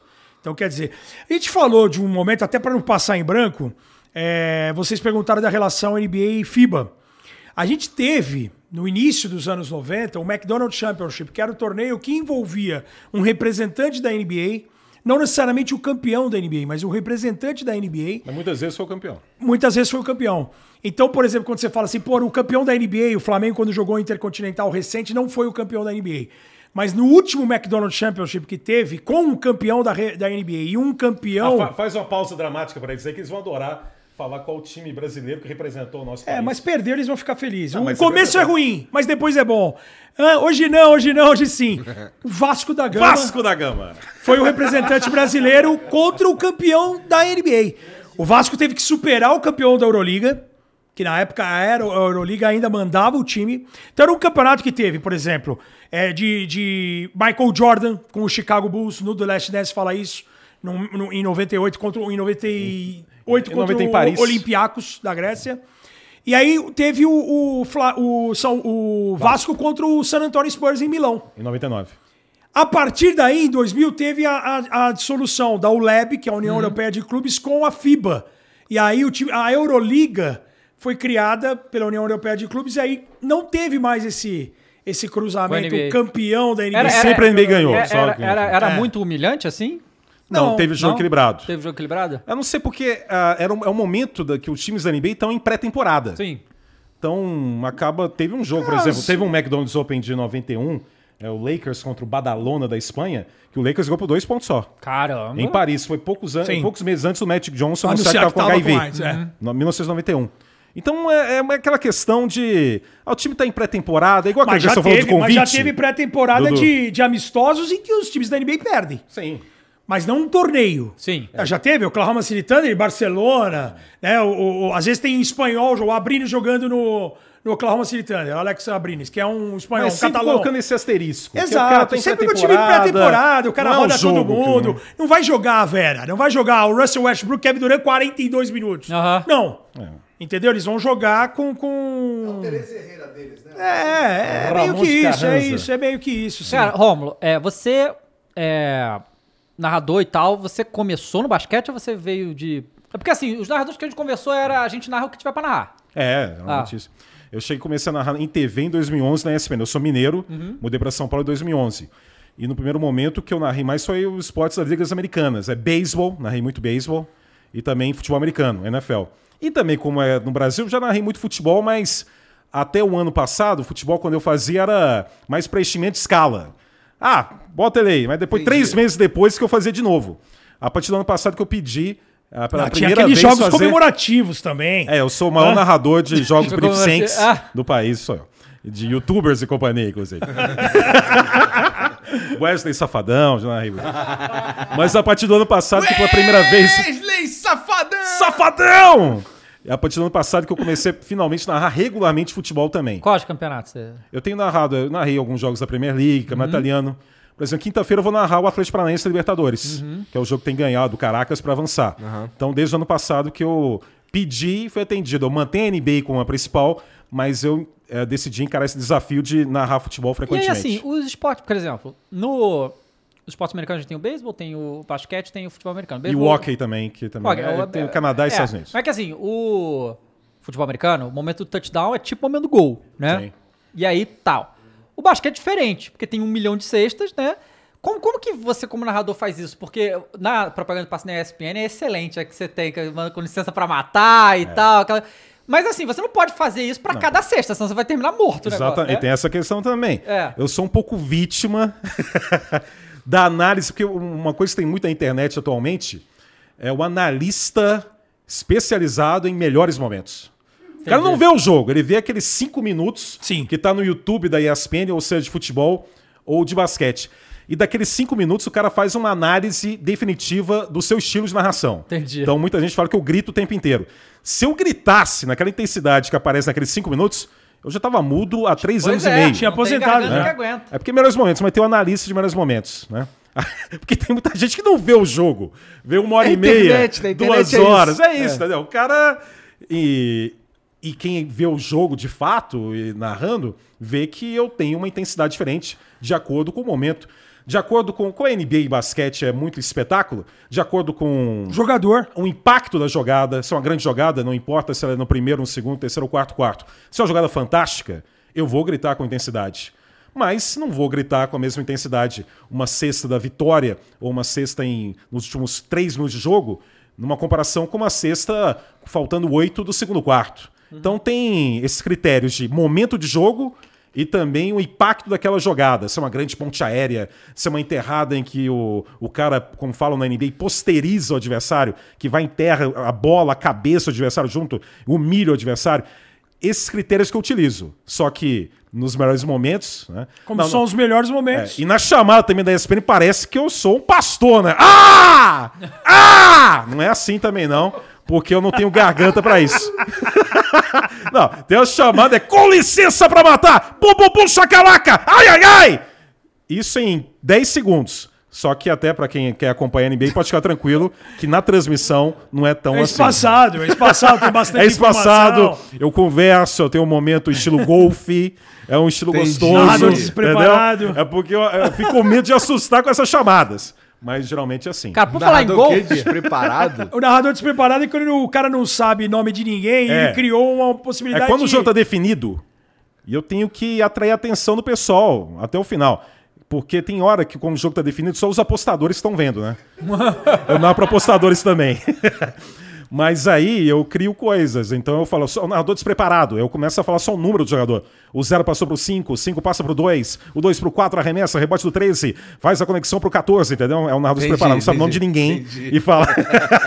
E às vezes é uma. É até. Além de brincar, o final de jogo às vezes é um garbage time, né? Não são as grandes estrelas. do lixo, como é, fala, né? É, a hora do lixo, assim, o jogo tá definido, né? Então os caras vão poupar os grandes jogadores, dá pra você fazer uma brincadeira. E acho que esse é o mais difícil. O mérito de, de, de trabalhar com o Rômulo, aí puxando já o saco dele, mas ele sabe que é verdade, que, é, que é sincero. Além de ele ser uma referência, é justamente isso, cara. É uma, é uma transmissão descontraída, informativa. E o mais difícil é você segurar uma audiência ou o público com o jogo definido. Porque o jogo num 100 a 99, cara, é muito fácil você botar emoção, você prender a atenção. E é, é legal, por exemplo, quando você recebe uma mensagem. Eu lembro de um último jogo de, uma, de um ano aí que nós fizemos, um Milwaukee Atlanta, e tava tipo 35 pontos de diferença. E o cara manda mensagem assim: Ó, nós estamos assistindo porque tá legal demais. Vocês estão trazendo histórias, vocês estão trazendo é, é, conteúdo é, diversificado, não somente na, na, na descontração, mas também contando, tentando pegar alguma história é, de vida do cara. Pô, às vezes é o cara que tá lá no fundão, É, tem que tempo, mas né? que tem, por exemplo, um contrato de 10 dias e o sonho do cara, depois de jogar 5, 6 anos na Europa, o cara tá tentando ter a oportunidade, tentando agarrar aquela oportunidade. O mais legal é você receber esse tipo de carinho. Nós fizemos uma transmissão histórica, que foi no dia que o Kobe faleceu, e, e a gente não queria nem entrar no ar, porque a gente achava que a, a, a rodada ia ser cancelada, e você segurar uma transmissão, a gente com abre o jogo, inteira, informativa, é, doída pra gente, que acompanhou a vida inteira do Kobe, e de você receber mensagens falar assim, cara, que aula, que, que, que amor à profissão que vocês deram hoje foi muito relevante, assim. É uma das Que a transmissões... morte dele foi à tarde, domingo, e a gente tinha um jogo. Um jogo à meia-noite. noite, que era um jogo à noite com uma expectativa enorme. Era o Boston, que é uma das maiores torcidas que tem no Brasil, contra os Pelicans, que tem o Zion Williamson, que era um cara que era um do draft, uma expectativa enorme.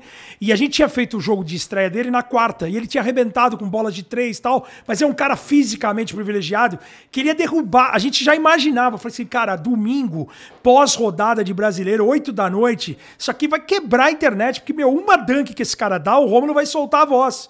Só que a gente tava brochado pra fazer o jogo. calma. Como que o cara vai gritar num dia em que não era nem pra ter basquete? Mas teve? Teve, Teve agora jogo sim. e a gente fez uma. Foi uma transmissão flat, É, mas informativa e, e contando histórias da vida do Kobe e, e foi muito elogiada por quem ama o esporte. Eu acho Assim, que isso é- desafio de NBA também, em transmissão diferente do futebol, é que eu acho que o perfil do público é muito variado, né? Uhum. Tem o perfil do público que quer conhecer o jogo e tem muita gente que acompanha com muita intensidade. Que é fanático. Que é fanático. Aqui no O cara Brasil sabe até mais do que a gente do A- time. Aqui no Brasil já tem clubismo de. Nossa senhora. Tem. Cê é Não, nada louco. que se compare, claro, Claro. no futebol. É mas tem, ainda mais essa reta final aqui. Aí que tem mais. No Você não pode dar Miami uma opinião. Boston, eu recebi, eu vi mensagem de gente falando que eu tava torcendo pro Miami e vi também gente falando que eu tava torcendo pro Boston. Então iguala tudo. Aham. Mas nessa reta final que mais tem isso. Que é, é meio futebolístico, né? Não com alcance do futebol, mas tem também. Essa, essa cultura do futebol ela é, muito, ela é muito prejudicial a qualquer esporte. É, pois é. Você Mas tem. infelizmente é quase inevitável no Você, Brasil. eu como comentarista, a minha opinião, eu- a- a- eu, tô- eu sou ganho, ganho para dar uma opinião. E aí eu dou uma opinião, eu sou perguntado pelo, pelo apresentador do ESPN League. Guga, o que, que você acha que vai dar? E se eu dou uma opinião, aí eu recebo uma mensagem no Instagram, o cara fala assim, pô, é um absurdo. O cara dá opinião, o cara tomar partido, falta falta de respeito. eu função falei assim, comentarista. então, aí eu falei assim, cara, você gostaria que eu ficasse no muro? Era melhor ficar no muro? Então, quer dizer, a gente não entende. Então, do mesmo jeito que assim, já teve caso de, de, de eu criticar um jogador que era ruim no lance livre e um cara me xingar na internet. Pô, o cara é um filho da puta, não sei o quê, porque eu, xing... porque eu falei mal do cara. Né? E o mesmo cara, daqui duas, três semanas, quando eu vou elogiar um jogador do time dele, nossa, jogos do fulano, o time tal, só assisto com o Buga, o Buga é melhor. Então, quer dizer, essa paixão pro futebol, nesse extremo, que é muito prejudicial. Porque eu não posso ser bom porque eu falo bem do time do cara. Eu É, não posso ser ruim é. porque eu fiz uma crítica ao cara. Entendeu? Vira muito isso. E hoje, por exemplo, tem. Eu, eu lembro que quando eu voltei pra ESPN, porque eu trabalhei na ESPN de 95 a 2002, um dos caras que me ajudou muito pra eu voltar pra ESPN foi o Fernando Nardini, que também é narrador. E, e ele, uma vez, ele me contou assim, quando eu ainda tava na Record, eu tava voltando pra ESPN, ele falou assim, cara, eu recebi, tipo, uma mensagem uma vez do Sunderland Brasil no Twitter, alguma coisa assim, Southampton Brasil, e o cara me chavando, porque, pô, eu tinha pô, é, gritado o gol do adversário. Ele falou assim, cara, é, não, não é possível, cara. Eu falei assim, ele falou assim, pô, se prepara que você vai receber esse tipo de, de crítica, porque assim, é uma paixão, porque como o Romulo falou, o cara assiste...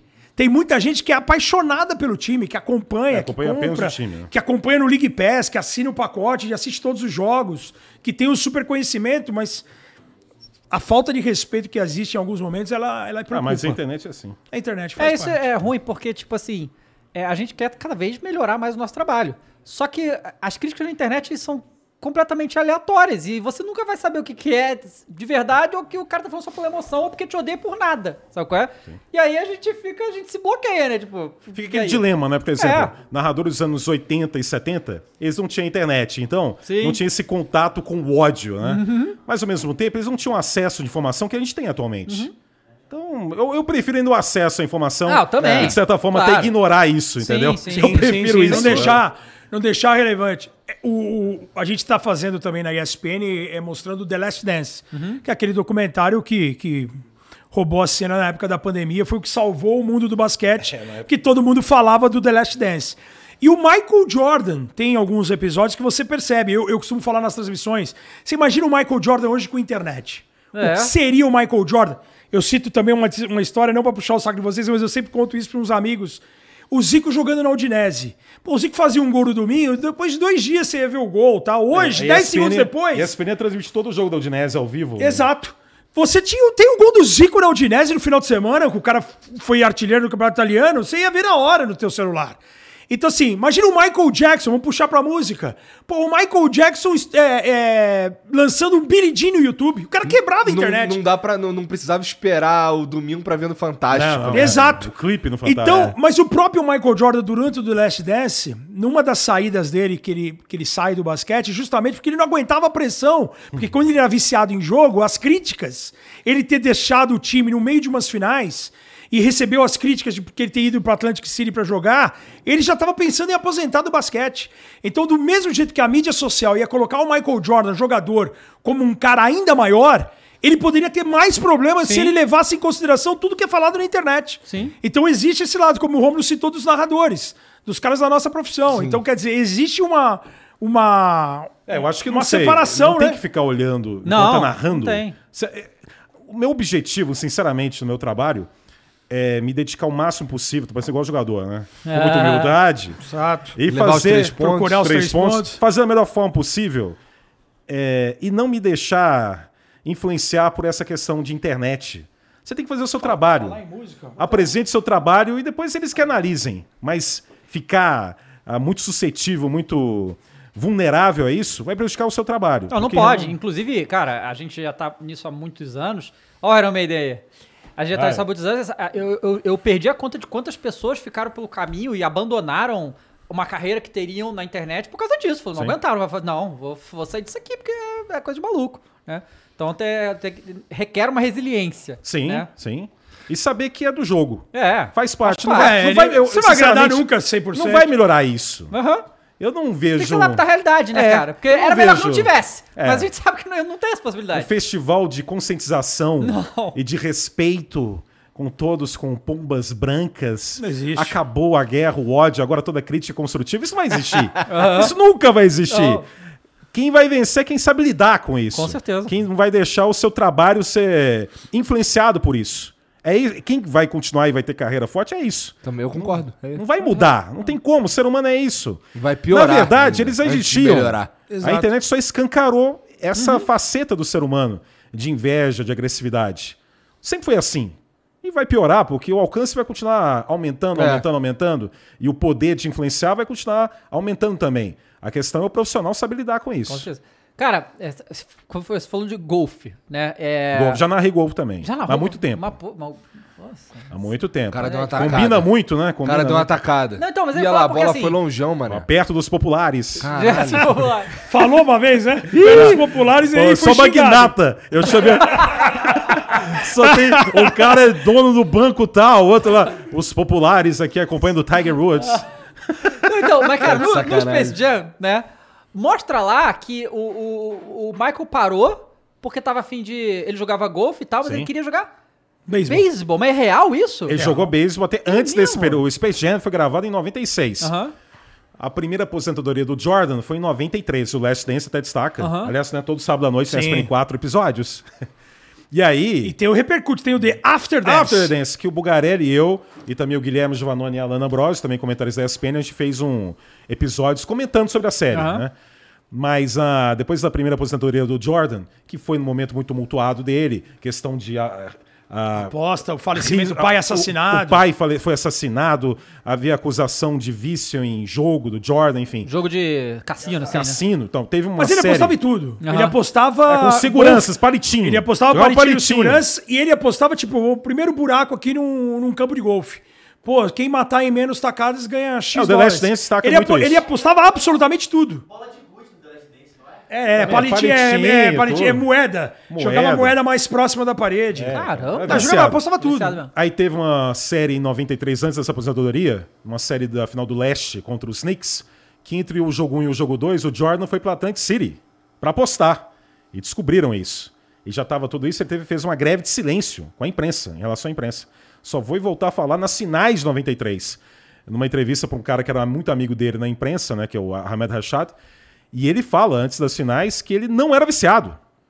Fala, não sou viciado, isso aqui é, é um passatempo pra mim. Só que ele ganhou o campeonato, teve o assassinato do pai dele no mês seguinte, na- entre uma temporada e outra, e ele anunciou a aposentadoria. E aí ficou nessa questão, né? Porque o pai adorava beisebol. ah, no Last Dance falam que a última conversa dele com o pai, o pai ficava comentando sobre como seria se ele jogasse beisebol e juntou com toda essa questão da, da acusação de, de vício em jogo e tudo mais, ele tentou jogar beisebol. Só que ele não jogou no time principal. Porque na, na Major League Baseball tem ligas menores, times que são afiliados aos times principais. E ele jogou numa liga menor, afiliada ao Chicago White Sox. O dono do Chicago Bulls era dono do Chicago White Sox. Então ele jogou na liga menor no Alabama, um time chamava Birmingham Barons. E foi um estouro, né? O maior média de público da história do time das ligas menores foi o período com o Jordan lá. Só que no ano seguinte, 96, teve uma greve na Major League Baseball e aí já a história voltou para ele para a NBA na temporada de 95. Ele não chegou a, a atuar no time principal de beisebol, Mas pelo Bulls de novo? pelos Bulls. Pelos Bulls. Ele chegou a jogar no Washington, Final mas de depois, quando ele aposentou em 98 dos Bulls, ele voltou em 2001 para mais umas duas temporadas em Washington. Mas ah, o grosso Mas mesmo ele é era Chicago. maneirinho no beisebol? Era um bom jogador. Mas Ele tava evoluindo, né? Tava evoluindo, mas é claro, o fato de ser Michael Jordan influenciava qualquer análise e qualquer Tem expectativa o- quanto a ele. Tem né? o Jordan Rides a Bus, que é um documentário também da ESPN 30 por 30 que mostra justamente o dia a dia do time do beisebol. Imagina o Jordan viajando com um time de amadores, de- os caras tentando buscar uma vaga no profissional. É, ele comprou um ônibus beisebol. Ele comprou um ônibus pro time. Então, quer dizer, tudo em volta do Michael Mas tinha Jordan. muita crítica. Por exemplo, tem uma revista famosa que é Sports Illustrated. Ah, ele que na parou de época que ele estava jogando beisebol e tentando, meteram uma capa nessa revista falando que o Jordan envergonhava o beisebol. Tava desrespeitando o beisebol. Nunca mais falou com essa revista. Porque ele, ele, no começo, foi uma adaptação. Ele tava errando. Assim, desde criança ele, ele jogou be- beisebol. Era o, o pai queria que ele fosse jogador de beisebol. A NBA, no final dos anos 70, tinha aposta, não tinha. é, Não, não tinha. é, de você ser pego em doping, não tinha sistema de Tá, dopagem. Os caras jogavam. Entorpecido, é, é. e, porra, e aí Inebriado. os caras falam assim, total. não, a, a NBA não era bem vista. É justamente com o surgimento de Magic Johnson e Larry Bird que começa a mudar um pouco a cara da NBA. E ele, como fã do Dr. J, ele falou assim, pô, eu quero jogar. Achava maravilhoso o NBA. Ele jogava, mara- ele jogava bem basquete, jogava beisebol, e o pai tinha esse sonho. Por isso que também falam, na época, falavam isso, de ele ser, de realizar o sonho né, de, de ser jogador de beisebol Coisa que o pai não fez, ainda mais motivado por causa da morte do pai. Ele no começo não tinha números. né? Foi uma adaptação. Só que no final, na reta final da temporada, ele já vinha com 10 jogos seguidos com rebatida, tinha conseguido um home run, os números dele melhores. Como teve a greve do beisebol, é esse, esse que fica o, o, o, Sim, não, sim. o se no The Last Dance. Será que se tivesse a temporada normal e ele continuando evoluindo, o Chicago White Sox não poderia ter puxado ele pro time principal, primeiro pro marketing Exato. e também pro eu ia desempenho? querer muito isso. E acontece muito disso, cara. O Alan Iverson foi um baita jogador de futebol americano na época de high school. Acontece muito do o Dion Sanders, que é um dos caras que, que referência quando eu começo a acompanhar beisebol. Ele era jogador do, do Atlanta Falcons, do futebol americano, e ele era jogador do Atlanta Braves de beisebol. Tinha o Bo Jackson também. Tinha o Bo Jackson, que era do Los Angeles Raiders no, no, no- no futebol americano, do Kansas City Royals no beisebol. Existe muito isso do cara é, capacitado é, com atleticismo, com a força, do jeito que o cara jogava em os vários esportes. Só que os calendários se chocam. Daí citou- calendários. Os calendários. É, então, O Dion Sanders que ele citou, teve um momento que ele estava jogando playoffs do beisebol e tinha jogo da NFL também. Ele, ele, ele conseguiu ser o primeiro jogador da história a atuar em dois esportes no mesmo dia. Caraca! Jogou à tarde, Atlanta- pegou um avião Atlanta pegou avião. e foi jogar o beisebol Eu à fiquei noite. fã do Atlanta Braves por conta dessa história. Porque o Caralho. cara joga à tarde pelos Falcons. Mas foi muito criticado, porque, evidentemente, é, os dois times, as duas ligas, os não encararam como comprometimento total dele com quem né, ele estava pagando. Então não foi, foi algo único e não se repetiu. Pô, jogador de futebol reclama de jogar quarto e domingo, mano. É. Os caras cara jogando dois O cara jogou três dia. horas, pegaram o avião, jogaram porque o Atlanta tinha um jogo de playoff contra o É, então, Pittsburgh coisa. Pirates. Agora é a cultura americana. O Jordan Uhum. não teve a sequência, por quê? Porque teve greve. A temporada do beisebol de 94 não acabou, não teve um campeão. Uhum. Porque não teve um acerto entre os times e a liga e greve, acabou. E aí o LeBron, muitos anos depois, fez o Space Jam também. Eu vi muita gente falando na internet que ah, ele, ele queria fazer isso aí pra superar o Jordan de vez, né? tipo, em título e tudo, e no...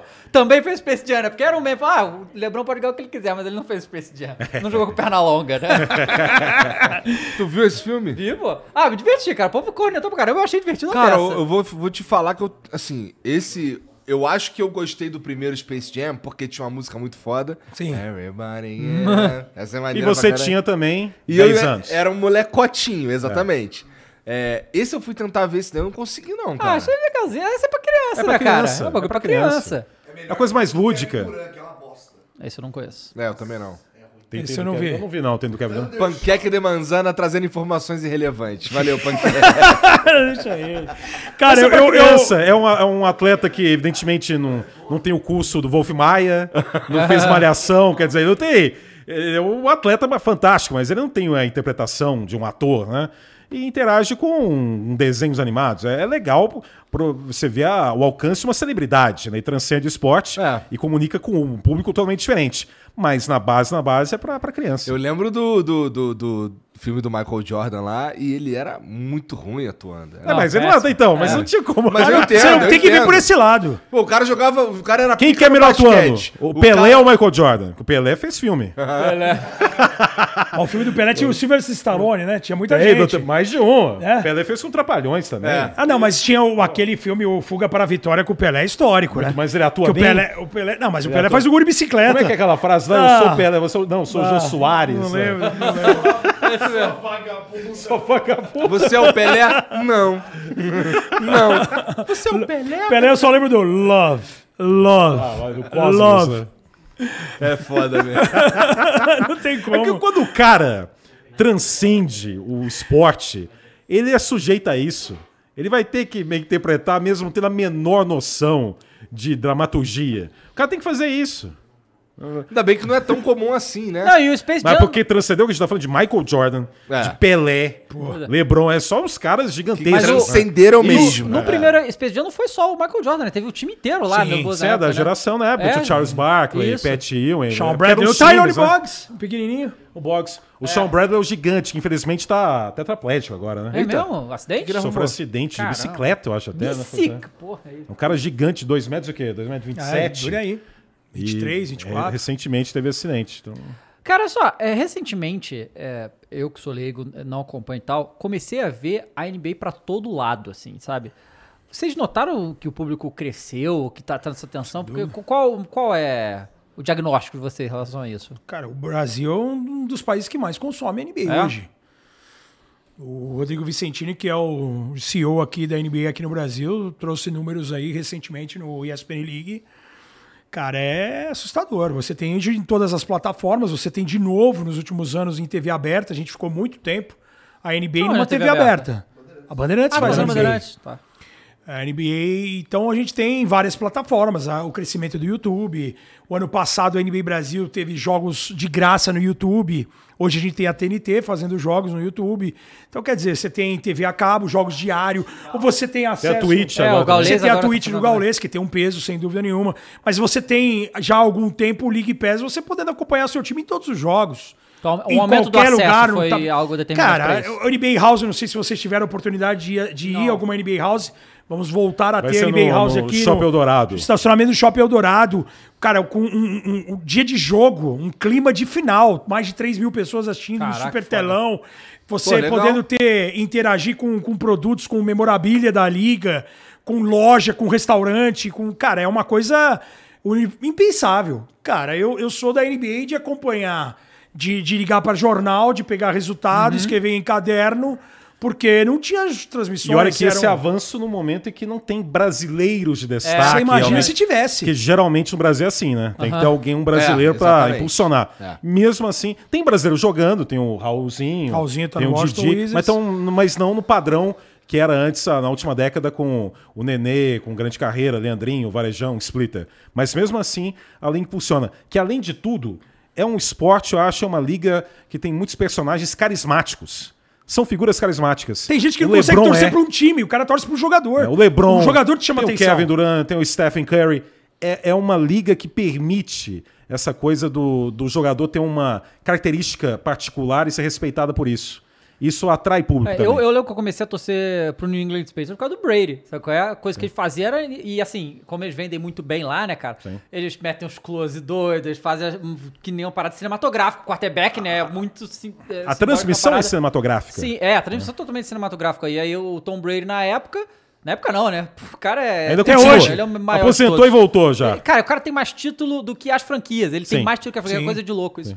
E. a- a- porque quando eu descobri. Porque no início eu achava que o técnico que dava jogadas, né? E é meio que. Acertado ali, mas ele. A quantidade de vezes que o cara muda a jogada ali no meio porque ele viu alguma Sim, coisa. Sim, sem dúvida. é impressionante o negócio que. Aí eu comecei a torcer pro, pro Patriots. Os por causa Patriots. do- do- Você Economicamente. torcer pros Buccaneers agora, então. não, eu então, eu sempre comecei torcendo pelos Buccaneers por causa dos piratas, sempre, É. tá? É, do- na época do Madden do jogo de videogame, eu Sim. via Raiders e o Buccaneers, né? Que eu gosto de pirata. Aí eu, aí eu escolhi um dos dois, né? Eu escolhi o Buccaneers e o pirata, agora ele foi o Buccaneers, ah, agora sim. Agora tá Aquela- aquela, final, cara, contra o Giants eu senti de verdade, cara. Porque, cara, eu achava o Eli Manning muito fraco. Eu falava, não é possível que esses caras... Não era possível que eu tava E vendo ganhou duas negócio. vezes. Ganhou, cara. É insano, né? Aquela Os que, Patriots. Não, Sim, sim, os Patriots, é, é. tinha uma que ia ser invicto, né? É, a primeira. A primeira. A primeira. A primeira. Que é Plaxico Burgers? Plexo não. Burress. É. Um- teve um a helmet catch, que é o David Tyree, que ele pega a bola, só que ele pressiona a bola junto com o capacete e cai pra recepção. O- Eu, falar, eu ia falar economicamente hoje, pô, você além de ter acesso aos jogadores, você consome, o, o cara tá muito mais próximo de você, você consome o tênis do Curry, você consome os produtos de linha de Michael Jordan, e o Jordan é um fenômeno porque o cara aposentou e ainda segue. A gente viu hoje, encontramos aqui o Ricardo aqui de, que vai participar de um outro podcast, o cara tava com uma blusa do Jordan, eu também tava. É, o Jota tá na Entendeu? camisa do PSG lá no É. Messi, pô, Neymar. Olha o tamanho sabe? que tem. É. Então, assim, hoje você tem uma, uma proximidade com essas grandes estrelas. Então, você não se apaixona somente pelo clube, tem muita ligação. A gente recebe mensagem: Ó, eu sou fã do Curry. É, é, acontece muito disso. Então, a, você tem essa possibilidade. Lojas da NBA espalhadas pelo Brasil inteiro. Antigamente, para você pegar o, o boné do Charlotte Hornets, você falou assim, pô, produtos pirata ou, ou alguma coisa que você visse na cabeça de alguém, você falava, nossa, da onde que é, que time que é, que franquia que é, que liga que é, porque às vezes ficava até a dúvida qual a liga que o time pertencia. Cara, hoje você consegue comprar a camisa do seu ídolo, cara. É. Então, assim, os produtos de squeeze, tô com um squeeze aqui do meu time do coração, do Portland Trail Blazers. Hoje você consegue comprar qualquer coisa do seu time.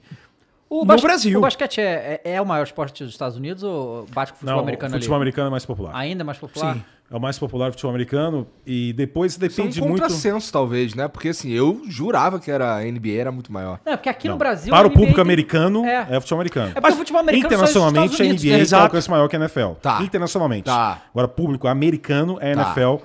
O futebol americano e também o college football, que é o futebol americano universitário, também tem alcance gigante. NASCAR também, adoram Uhum. NASCAR lá também. E o beisebol é o mais antigo, é o mais tradicional. E a NBA, esse percentual de pesquisa de popularidade, da NBA principalmente depende da geração, de qual jogador que é o destaque. Então, por exemplo, final dos anos 90, com Michael Jordan, a NBA estava à frente do beisebol, estava à frente da NASCAR, só ficava atrás do futebol americano, porque é uma coisa que desde os anos 60 ficou muito consolidado, quando o futebol americano passou o beisebol. Então o basquete meio que gira em torno de qual jogador, quais jogadores, qual geração que domina no momento. É isso que o David falou. O basquete é jogado mundialmente. O, estado- o futebol americano é só nos Estados Unidos. sim, Você sim. tem uma liga Não tem canadense nenhuma- também que. Não, mas até com outras regras também. E- Com o NFL, não tem uma liga forte de futebol americano E o- fora dos Estados Unidos. E o basquete aqui, a gente tem que lembrar, o basquete foi bicampeão do mundo nos anos 50 e nos anos 60. O basquete teve três medalhas de bronze. O basquete que não vence muito. Então o basquete sempre, você, eu garoto, eu ia no ginásio Ibirapuera com 15 mil pessoas para assistir um Corinthians e Sírio, Corinthians e Monte Líbano. Né, você tinha Franca, Monte Líbano, Sírio. É, você isso. tinha um uma tradição de prática. Exato. Basquete- É. Esse- o basquete É porque nos anos 90 o basquete perdeu em popularidade no Brasil pro vôlei. Vôlei. Quando ganhou a Olimpíada de Barcelona, foi ouro, vôlei. E o vôlei realmente é um Porra, sucesso de faz popularidade. sentido mesmo, porque eu lembro de eu menorzão também na década de 90 jogando os professores de educação física e tudo mais. Bombando o recreio vôlei. era dominado por vôlei. É, o, a- o ouro Ah, mas é em o resultado. Barcelona- O ouro em O Barcelona. Barcelona mudou completamente. A, a presença do Luciano do Vale, né, que eu tive o prazer de trabalhar com ele em três lugares, até com, com bolacha. Cara, a influência dele pra trazer a NBA, pra trazer a NFL pra uma TV, É, na época. Nos anos 80 ele teve é o Brasil e União Soviética Maracanã. no vôlei Maracanãzinho. Com chuva, chuva. ainda. Passava um rodo pra viabilizar o jogo, né? Zaitsev. 100 mil pessoas no Maracanã com chuva pra ver um Brasil e União Soviética no vôlei. E o Luciano do Vale, ele quis dar o apoio pro basquete. É que quem comandava na época não deu o, o, o- o ouvido pro Luciano do Vale. Tanto que ele recebe o apelido de Luciano do Vôlei. É. Porque ele, ele traz esse vôlei pra TV aberta. Ele chega, o Nusman fala assim: não, se você quer investir no vôlei, vambora. E ele traz o vôlei pra TV aberta. Aí o vôlei tem a geração de prata em 84. E aí o vôlei tem uma medalha de ouro em 92. E aí é justamente o declínio do basquete com a ascensão do vôlei. O brasileiro gosta de ver o Brasil ganhando. É verdade. É, disputa claro. Olimpíada, conquistando medalha, né? É, você vê uma audiência hoje de uma Fórmula 1 e como que era a audiência da Fórmula 1 quando o Brasil ganhava. É. Todo mundo acordava cedo. Hoje é, é o cara muito fanático pro automobilismo que o cara vai acordar cedo pra ver. Isso é verdade pra caralho. Eu lembro de eu ficar puto com meu pai, porque na TV ela- só tinha uma TV e eu queria jogar videogame, mas ele queria ver a porra da corrida. Ver o Senna, quer ver o Senna. É, isso. É, queria ver o Senna, exatamente. É isso aí. Porra, vocês falaram aqui antes aqui que vocês não curtem videogame, talvez um joguinho de basquete. Eu gosto do. NBA 2K e jogo FIFA também. Mas eu- eu, Cara. sempre jogo esportes. Vocês chegaram a jogar no Super Nintendo o NBA Jam? Sim. Sim. Ah, então De tá, então tá duplas. salvo. Então tá duplas. salvo. É. Esse era muito foda, que tu Ah, criava... o chacalaca é. Bum, bum, bum, chacalaca. Tinha uma hora assim. Que tu cria O um boneco- fogo, você vai É. Que tu criava É, um on boneco com fire. cabeça de lobo, cabeça de ET, não sei o que. Tu criava E um fazia boneco uma lá. duplas de momento da liga naquela hora. Que era o Malone Stockton, Utah. Sim. Acho que o É Jordan não tinha, isso, não, mas tinha é. o Pippen com É, alguém que daí lá. não tem direitos, né? Da, da, Tinha, de mas jogador. tinha Jordan contra Bird, um joguinho também, Jordan contra Bird. Esse eu não vi. Lakers versus Celtics. É, então e faziam de muito computador. isso no Mega Drive também. Fazia muito de acordo com qual era, tinha sido a final do ano anterior. Então teve Lakers e Celtics, o jogo mesmo, Bulls e Blazers, porque a final foi em 92. Faziam essa série. Eu joguei muito isso. Porra, porque esse, esse de basquete do Super Nintendo, é, como eu não manjava porra nenhuma de basquete, esse jogo, assim, ele tem mais a ver com superpoderes Sim. do que com basquete. Eu me amarrava pra caralho. É, me amarrava muito naquela porra lá. O, bagulho O de- visual dele era bonito Cara, tu, demais. tu vinha correndo aqui assim, aí Colorido. tu apertava o botão no lugar certo lá, o cara dava um pulo muito alto pra Saía da enterrar. tela. Aí ele fazia aqui assim. Aí quando ele tava chegando, tu jo- jogava a bola pra cima, viu outro dando um monte de mortal. É. Pega a bola e. A redinha Ai, pegava terra. fogo, on fire, rede- você ficava num turbo uns 10, 15 segundos, Então, não sei como que era. É tudo pra cada É perfil. loucura. Eu gostava do NBA Jam também, mas eu preferia o que simulava o jogo mesmo, entendeu? Porque o- a- os jogos nessa época já, tanto que depois com a evolução a, da EA Sports, por exemplo, e, e o NBA 2K, as estatísticas de lá do jogador, elas são reais. Uhum. Se você tentar pegar o Shaquille O'Neal e chutar uma bola de três, ele não- se ele não tem aproveitamento É na vida real, é inviável. Então era, era muito, por exemplo, como a gente não tinha antes disso, antes de 90, 96 a Atlanta é o primeiro evento com internet. Antes disso, o banco de dados que a gente tinha era justamente os, os jogos. Então você pegava um NBA Live 93, você pegava lá, pô, a estatística do Michael Jordan, se o cara tem 48% de field goal, é a estatística do cara na vida real. Você entendeu? É óbvio que depois, com a evolução, você vai criar o, o Igor, você vai botar 99 em tudo, o cara não erra nada. Mamute Ball, de 2,31, era uma vareta. Era uma varetona assim e o cara levantava o braço. Era três tocos de média. Se o cara tinha três tocos de média, pô, você não ia fazer uma cesta com facilidade em cima dele, você entendeu?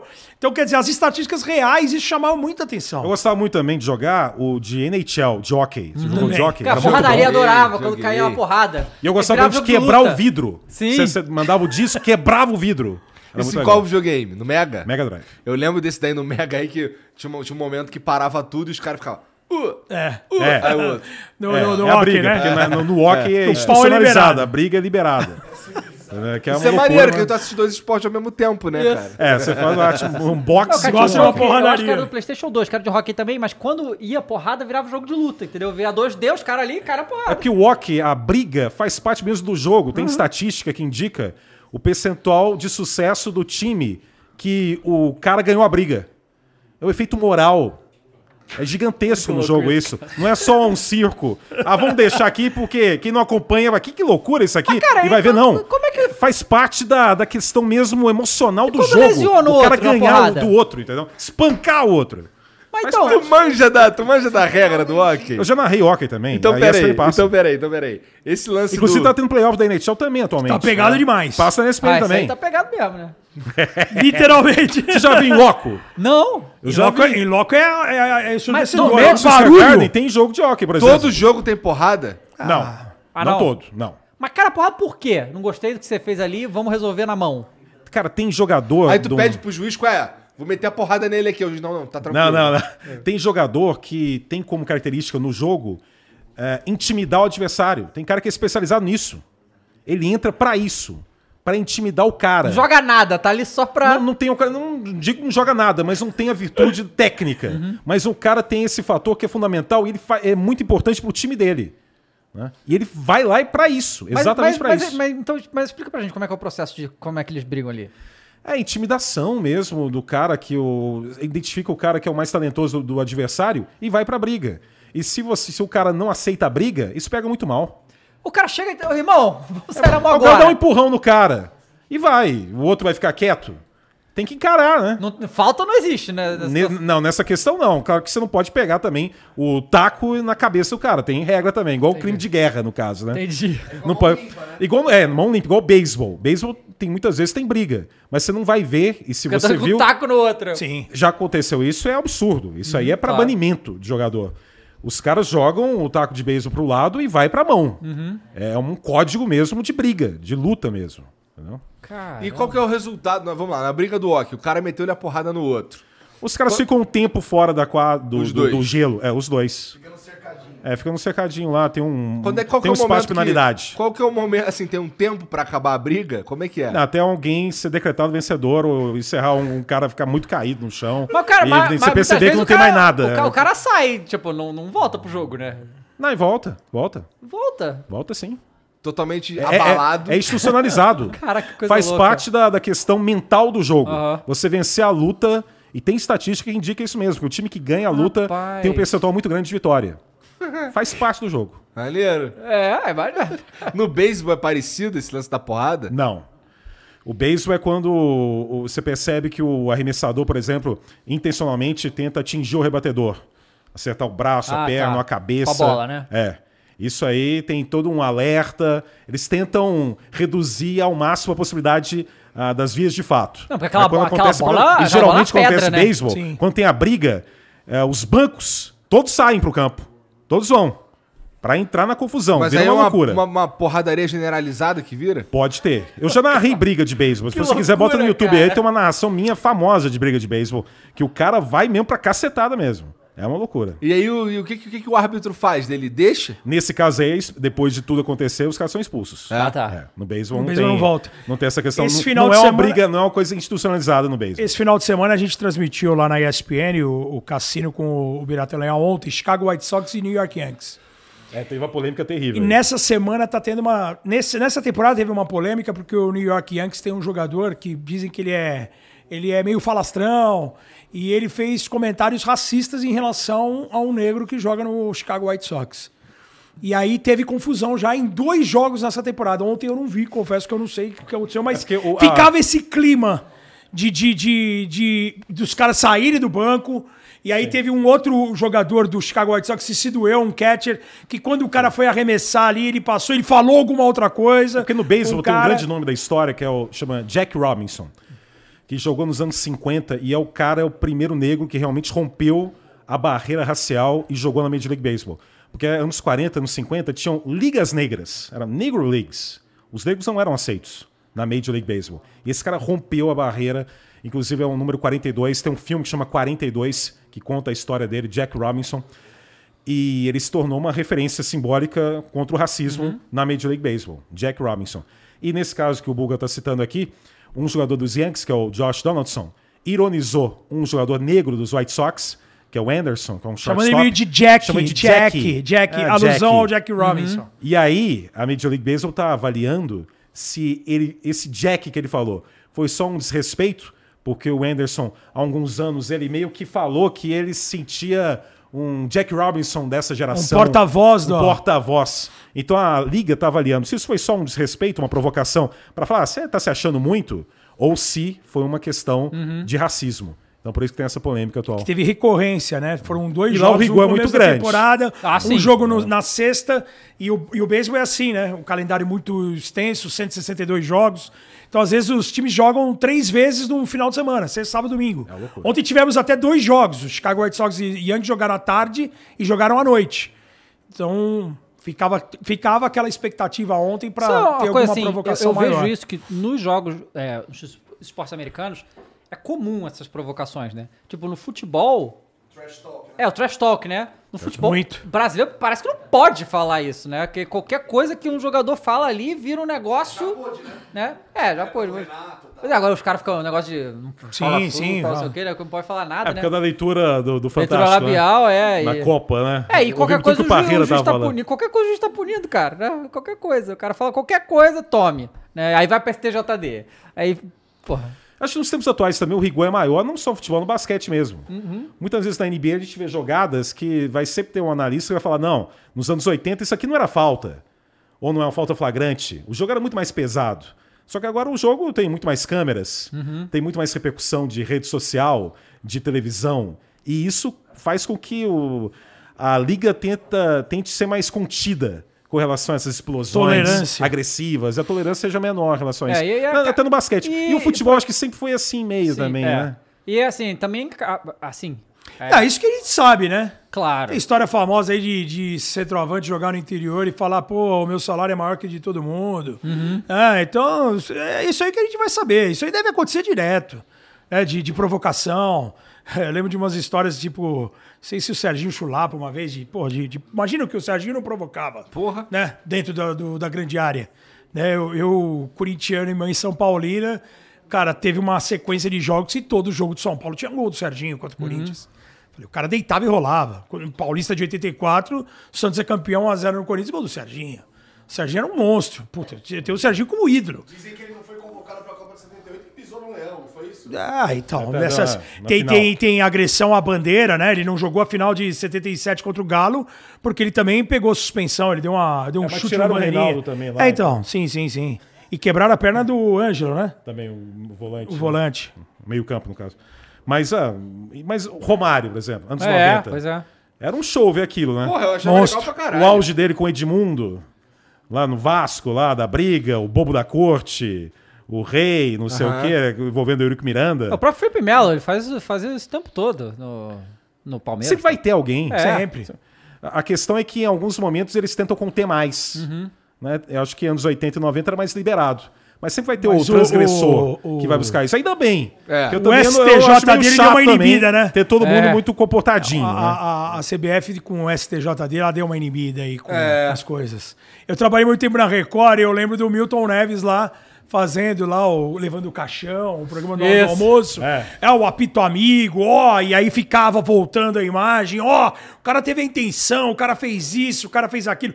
Na NBA teve dois casos recentes que você não consegue provar. O, o Jamoran no Memphis Grizzlies na série anterior contra o Golden State, o jogador Jordan Poole, ele ele puxa meio que o joelho do Jamoran assim, joelho fazer tá uma machucado. falta e, e o joelho acaba se lesionando. Já tava com problema de joelho. Já tava com problema de Então. joelho, mas a gente percebe que o cara é uma, uma, uma jogada que não acontece no basquete. Uhum. O cara não foi pra tentar tirar a bola, o cara foi pra puxar o joelho do cara. Aconteceu isso nessa série Boston e Miami.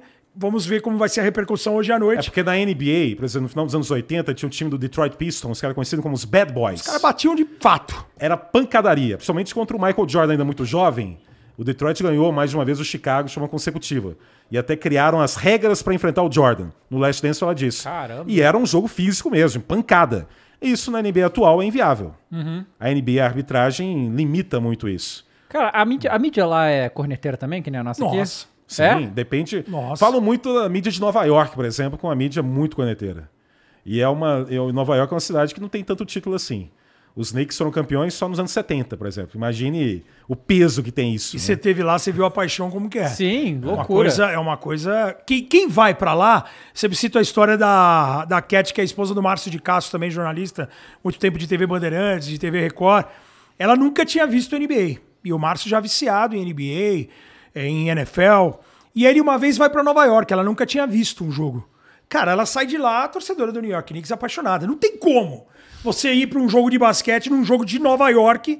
Cara, é você levar o cara pra um Flamengo, um, um clássico no Maracanã, no meio da torcida do Flamengo, o time ganhando, ou levar o cara pra uma Arena Corinthians, ou pro Pacaembu com o Corinthians ganhando. O cara vai se tornar torcedor disso aí. Você sai de lá deslumbrado. Até pela história que tem o Madison Square Garden, o templo, de, de entretenimento, de tudo. É, o- é o pacote completo. Eu falo sempre nas transmissões, se o cara nunca foi assistir um jogo de NBA, o cara tem que ir pra ver um jogo da NBA, até pra tirar isso que você falou, porque é um jogo muito mais rápido do que na televisão, que toda hora vai pra break, o cara oh, vai entrar o mesmo break, Aham. ou não aguento mais, lá passa muito mais rápido, e você tem que ir ao Madison Square É Garden. porque a experiência de quem tá chegando e, por exemplo, acompanhando a NBA, turista, é sempre essa maravilha, né? Da paixão. Geralmente, não tô também ge- é, 100%. No Brasil, a experiência inicial com o futebol não é essa maravilha. Não. não. É da desgraça. É do Ah, ônibus estacionou o carro longe, É da pedra o cara que passou furou o pneu, orelha. exato. É, é, não O é copo. legal. No Brasil, você tem que sacrificar muito pra gostar de futebol. Porque o jogo é quatro da tarde, o seu domingo já era também. Esse já era. Já era. É aquilo lá e ponto. Você não consegue fazer mais nada além disso. E pra quem tá começando, principalmente de origem humilde e tudo, é o ônibus complicado, é o acesso difícil, é o estádio que não tem aquela- aquele conforto legal pra quem ah, tá querendo conhecer pela primeira vez, enfim. É um mundo oposto. Você tem que ser um gladiador mesmo, pra se apaixonar de fato e ser fiel ao time. É, uma coisa que a gente fala, que a gente já falou algumas vezes aqui, é que assim, é que o futebol tem uma raiz cultural muito forte no, no Brasil. É. Mas, assim, a- a- eu acho que o próprio Celso Zé já falou isso algumas vezes no. No Sport, Sport Center, não, no F360, sei lá. Que na época dele não tinha muitas opções de entretenimento. O futebol era uma delas, era maior. Hoje em dia tem um milhão de formas de entretenimento que todas elas disputam com o futebol. E que se a gente não tratar com mais carinho o negócio que é tão importante pra gente, nunca vai deixar de existir, acabar, não tem como. É, mas que vai perder a audiência com o tempo, vai acabar perdendo. Né? Isso vai ser Vai. ruim pra todos os clubes, né? Vai. Até pouco Certamente. tempo, campeonatos estaduais tinha transmissão no meio de semana na TV aberta. Não tem mais. Sim. Certamente tem programas de auditório que, é, né, que dão muito mais repercussão e audiência. Aí começa a ser uma coisa mais de TV a cabo, de TV por É, pois assinatura, é. de Twitch, mais fechado, só para assinantes. Começa uma coisa meio de elitização inevitável. Uhum. Não sei. Mas como você falou, é, o futebol é mais que cultura no Brasil, não é uma religião. É. né? A gente fala do basquete, do vôlei, ok, são esportes que se consolidam pela prática. Sim. Agora, nada alcança o poder do futebol como religião mesmo. Uhum. Não tem como. Você vê estrangeiro, eu lembro de estrangeiros falando isso, assim, na Olimpíada do Rio. Vendo lá os jogos, vendo o vôlei, ganhou ouro no masculino, o feminino foi bem na primeira fase, mas acabou eliminado pela China. Mas nada se comparava à impressão que o estrangeiro tinha do brasileiro vendo futebol. Mesmo sendo um torneio olímpico, que é muito ruim, qualidade técnica, é a seleção da Alemanha, a quarta equipe, jogando contra o Brasil, e o Brasil ganhando os pênaltis. Isso importava muito, a explosão é tão grande que só algo realmente ligado a fatores religiosos que explica. Sim. Não é só cultura. Sim. E aí isso aí é eternidade. Pena que aí dirigente usa isso como uma justificativa para não ser algo realmente profissional e sério, né? ah, não vai acabar nunca. Pois é. A paixão não acaba, né? é só cara, maltratada. O cara é torcedor do Liverpool, cara. Não, não, não, mas ele torce para outros também aqui. É, não, sim. Tem um carinho. Ele torce para Juventus da Itália também. da Juventus da Itália por quê? Porque aí sempre tem algum porquê, né? A Juventus era a base da seleção em 82. E em 78, a Itália ganha da Argentina 1 a 0 no Monumental de Nunes, gol de Roberto Béttega, que era um cara com 20 e poucos anos, cabelo todo branco. Me chamava atenção isso. E o cara jogava na Juventus. A Juventus preta e branca. A Juventus preta e branca sempre vai remeter ao Corinthians, né? Meu pai influencia Tudo meu é pai. Corinthians pra. Bulgarelli, né? apesar que o Giacomo Bulgarelli é um dos maiores jogadores da história do Bolonha. E jogou Copa do Mundo pela seleção italiana, mas é uma outra época que eu não acompanhava. Então, assim, a Juventus é a base de 82, é, é, é o time da Itália. Mas entre que a Juventus Itália, e Liverpool, você é Liverpool. eu sou Liverpool. E teve, e teve aquele jogo de Heysel, aquela batalha de Heysel que teve várias mortes. Foi o jogo que fez com que o futebol inglês ficasse ausente tanto tempo, né? Das ligas europeias. Era um Liverpool e, e Juventus. E tem aquela A tragédia. O Platini de ter comemorado. Tem uma tragédia e tem o. melhor do gol, E tem na hora. E, e o gol é um gol roubado. O Liverpool ele é afanado na final, porque era, era- primeiro é impossível você ter aquele jogo. Com tantas pessoas morrendo na arquibancada, era, era absurdo ter esse jogo e o jogo aconteceu. E o Boniek ele sofre uma falta fora da área e o juiz dá pênalti. Uhum. E a Juventus é campeã com 1x0 com um gol de pênalti. Naquele, Uma naquele comparação jogo. é igual. Esse jogo ter sido disputado foi o mesmo que o GP de San Marino ter continuado? Foi. Assim, é 94 óbvio que Senna. tem o peso. É, é, Você tá falando do domingo ter acontecido, porque já tinha morrido o Heisenberger antes, Sim, né? e não, e também na. E, e o o- Senna- e antes também na, na largada teve pneu na torcida. Sim, o, o Rubinho também se lesionou O na, na, naquela- sexta-feira. na sexta-feira. Cara, eu acho assim, é óbvio que tem o peso de um, de um nome, de um piloto, de um atleta. Agora você vê o massacre na arquibancada, como aconteceu, que as imagens, eu lembro. É engraçado que foi um jogo que não foi transmitido. Né? A, a Globo eu não lembro de ter transmitido esse jogo. E o jogo meio que atrasou por conta da, da tragédia que aconteceu na, na arquibancada. E, cara, é uma coisa que não tem clima. Pô. Como você vai É. disputar uma É, partida. mas no Brasil já teve isso, né? Aquele Flamengo e Botafogo. Brasileiro de Mas o cara 92. caiu, né, da, da arquibancada. Mas mais, Vasco e São Caetano. mais recentemente a gente tem visto casos, na verdade, de cancelamento de jogos quando tem casos de violência. É, hoje em dia não aconteceria isso. não né? aconteceria. hoje não Teve acontece. aquele aconteceria. do Grêmio Inter, né? Que o- pedrada. Do Bahia teve jogo, realmente. Ah, o- É, o o pouco- no ônibus, né? É. O Boca e River que acabou indo para pro Bernabéu, Nossa. né? O jogo que não É, teve. porque não tinha como ter, Porra, né? Não tinha como. no estádio. Então, mas é, é- É, aqui tá. É, avisa, avisa, para. Aliás, por exemplo, uma semana depois do, da Anvisa, eu narrei um jogo do Chelsea, Ah. na Premier League. E o Lukaku recebeu um lançamento em profundidade, invadiu a área, fez o gol. Eu gritei, "N- invadiu igual a Anvisa! Muito bom. Aproveitei o momento Claro. Invadiu igual a Anvisa é foda, cara. e fez o gol. Tem umas mensagens pra nós aí, ô Mulambo? Tem nada. Hoje o mensagem tá recheada. É, legal. Ó, Fernando MM72 mandou. Monstros, sei que a conversa hoje vai focar em NBA, mas queria pedir pra vocês falarem um pouco da final da NBB. Quem vocês apostam que vai levar? Já vou dar uma provocada nos flamenguistas da mesa, porque tanto meu Palmeiras quanto meu Franca vão atropelar o Flamengo esse ano de novo. Ah, não vai. Só não vai, só tá viajando. Como é o nome dele? É, ah, não importa, não. Maldade. Cara, é uma série. é, eu, eu não fico no muro nunca, cara. É assim, e Franca montou o time esse ano. Franca é a capital do basquete no Brasil. É uma cidade que respira basquete, todo mundo entende muito de lá, apoia. É, e é um- uma cidade que cobra demais. Franca esse ano montou o time pra vencer, pra sair dessa fila. Trouxe o melhor jogador do É ano que nunca passado. ganhou o NBB. Nunca ganhou o NBB. A Liga NBB, que substituiu o Campeonato Nacional, é desde que? 2008? É, 15, 13, Então, 14 nunca- anos, assim, Franca é uma nunca coisa nova. o NBB. Então, Então é um time, assim, Para esse ano, ele foi montado para conquistar o título. Então, no ano passado, foi buscar no São Paulo o melhor jogador da liga, que é o Lucas Mariano, o Jorginho, que é um jogador diferente para a posição, um armador talentosíssimo, grande para um, pra um tamanho de armador. Então, é um time muito forte. Foi montado, é a melhor campanha da liga. Vai dar franca, então, é isso? Cara, mas vai dar. vai- então, é o favorito. Por quê? Porque tem um mando de quadra e a sensação que eu tenho é que, assim, se não for esse ano, não vai mais. E tem uma pedra no caminho que é o Flamengo, que é um time muito bem dirigido, é o técnico da seleção brasileira, é um time acostumado a jogar esse tipo de jogo grande.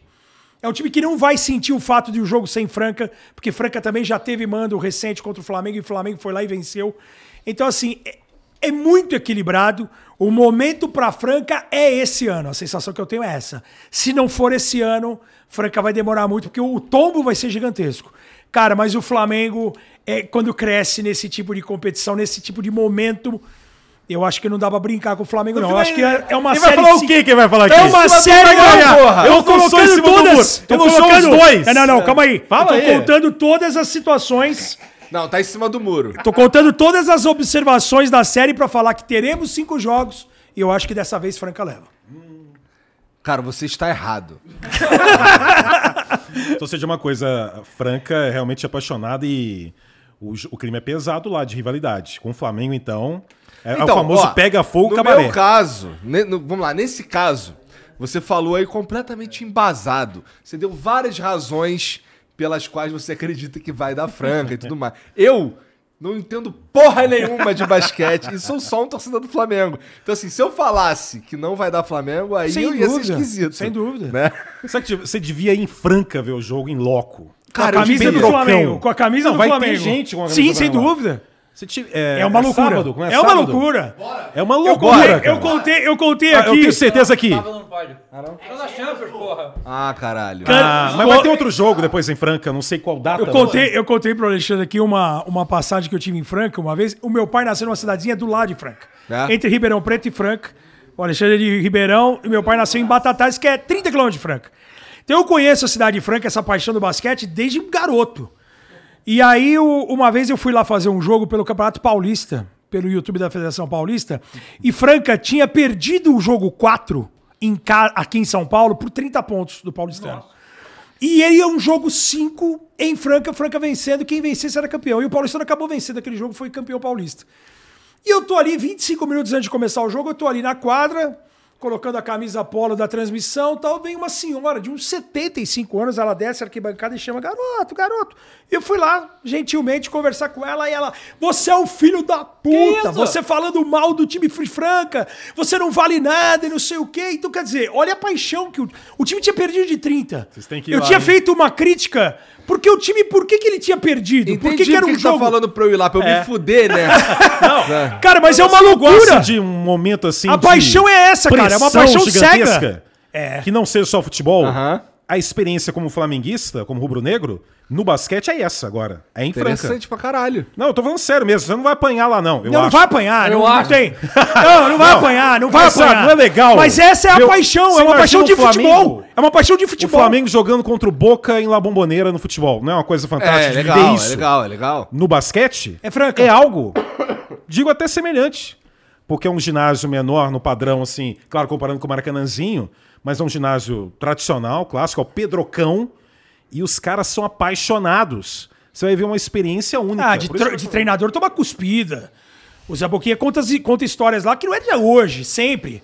É, é- é uma, é uma paixão, cara. Cega, então, mas é um exemplo. Mas é muito legal, Que você. é- É, é- é- os caras têm essa, essa cultura do futebol que a gente tava falando. Lá é basquete. É basquete. Mas no Brasil tem uma cidade tem uma cultura de paixão pelo basquete. Isso é incrível. É único. Isso é incrível. Cara, os lixos na cidade são cestas de basquete pra você jogar Caraca, o lixo. irado. Por quê? Porque é uma, é uma paixão, é sapato, os caras falam, né? Na Franca você tem todas as fábricas de sapato e você tem o basquete inserido, cara, desde sempre, Maneiro desde criança. É. Então você vê pessoas de, 30, de 10 anos, e de crianças e, e adultos. E os caras têm essa paixão. Pô, eu não podia falar mal de Franca ou fazer uma crítica, porque o time. O que, que faltou pra Franca não ser campeão no jogo 4? Pô, o time perdeu de 30, entrou com apatia na quadra. Não, a senhora desceu pra me ofender. Pra ofender minha mãe, que tá acamada. Eu falei, minha senhora, eu não jogo. Calma, Reclama senhora. com esses caras aqui, cara, que ganham bem, que pô, ganham em dia. Tinha ter sido filmado isso. Pô, aí. isso foi uma loucura. Eu tomei um susto. E no mesmo dia, Uma eu desci. O que foi muito engraçado, no mesmo dia, desceu um senhor da arquibancada depois assim: "Ó, eu queria falar A com Desi você. Gonçalves voltou. E aí, e aí, a senhora? É, Não, ela tinha quase a idade dela, mas não era. E aí desceu um senhor falou assim: Eu queria falar com, com você e tal. E eu fiz assim: Ó, pô, a gente vai entrar no ar, eu falo com o senhor no intervalo. E aí eu fui, no intervalo, mandei cutucar o senhor, ele desceu.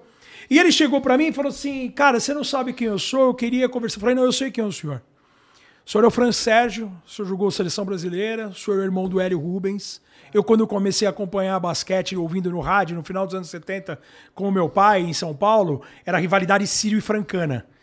Eu seria o time do Oscar, do Marquinhos, do Marcel, o Agra, que jogou, que é nosso companheiro lá na ESPN. E, os- e a Francana tinha Fausto, o Hélio Rubens, tinha Francélio, tinha Robertão. E eu ouvia e torcia pra Francana por conta do meu pai, que era de Batatais ali, o time do interior. O velho do interior, que gosta do interior, sonhava em voltar pro interior.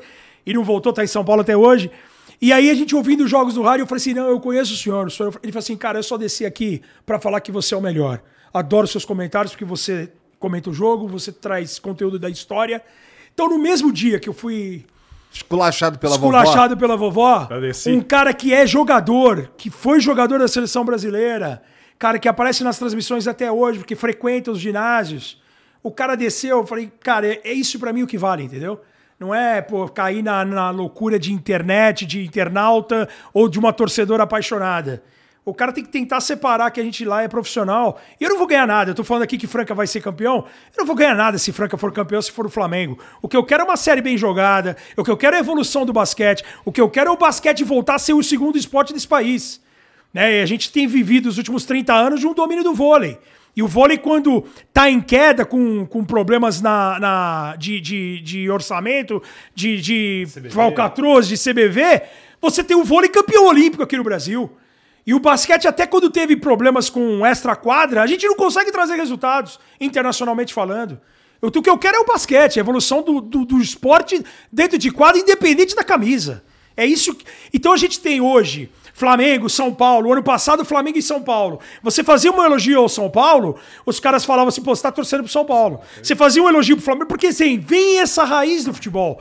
É, é- é importante demais a gente ter. A gente tá falando agora há pouco A do. audiência foi grande. A audiência afinal foi grande porque Flamengo tem o Paulo Flamengo e São. Paulo, tem um apelo.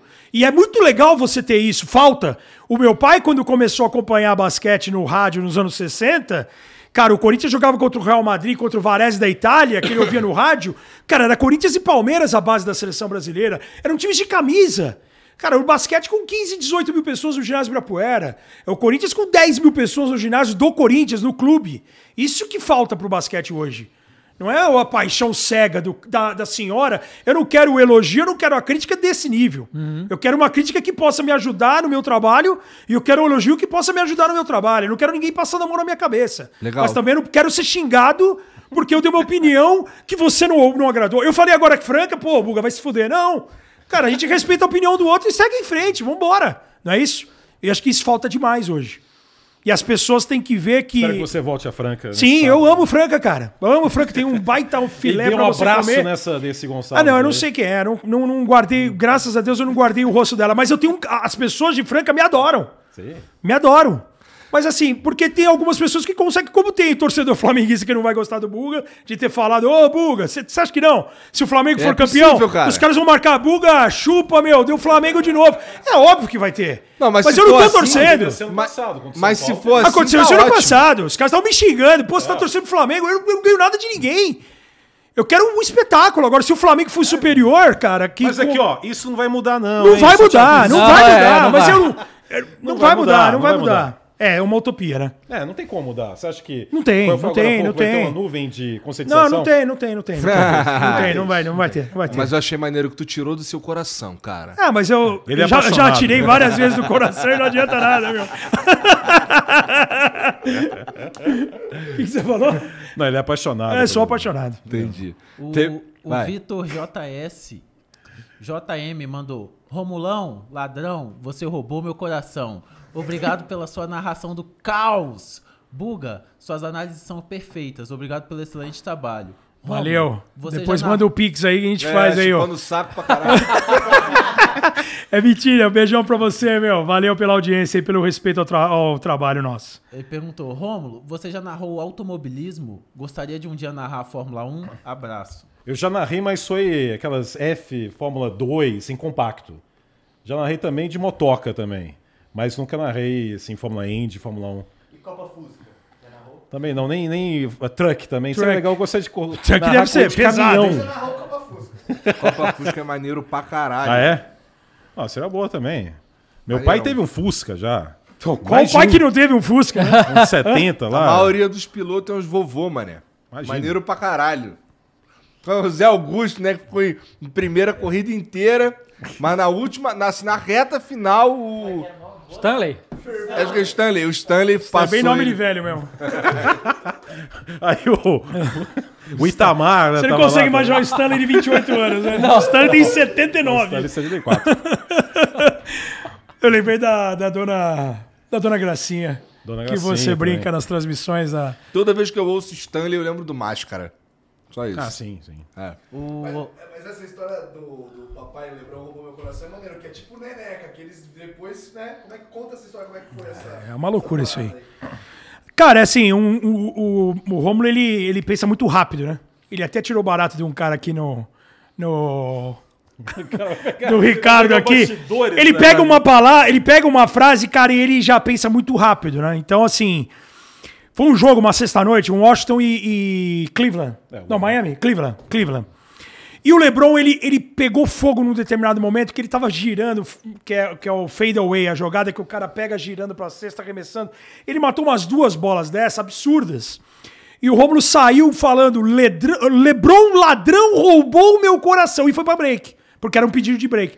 O cara tinha matado duas, três dessas assim. Cara, do jeito que ele intuou isso aí, ficou na cabeça de futebol um, um grito de torcida.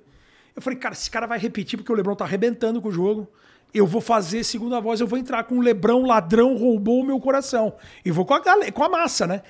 Cara, deu, voltou do break, o Lebrão meteu quatro bolas seguidas, uma última absurda. E esse cara, aí ele voltou e eu entrei na- junto. Aí virou um negócio absurdo, mérito desse louco. Lebrão, ladrão. Lebrão ladrão roubou o meu coração. Isso foi numa sexta-feira no meio, no meio da temporada, tá? Tipo novembro, uma sexta-feira. Cara, só que teve os playoffs, tiveram os playoffs nesse ano e o cara, o LeBron virou um maluco. 2018. E aí esse cara, porra, Mas foi legal porque aí a, a ESPN americana Exato. reproduziu a nossa narração. Ah, em português. É, eles não entenderam nada, evidentemente. Mas depois legendaram a narração.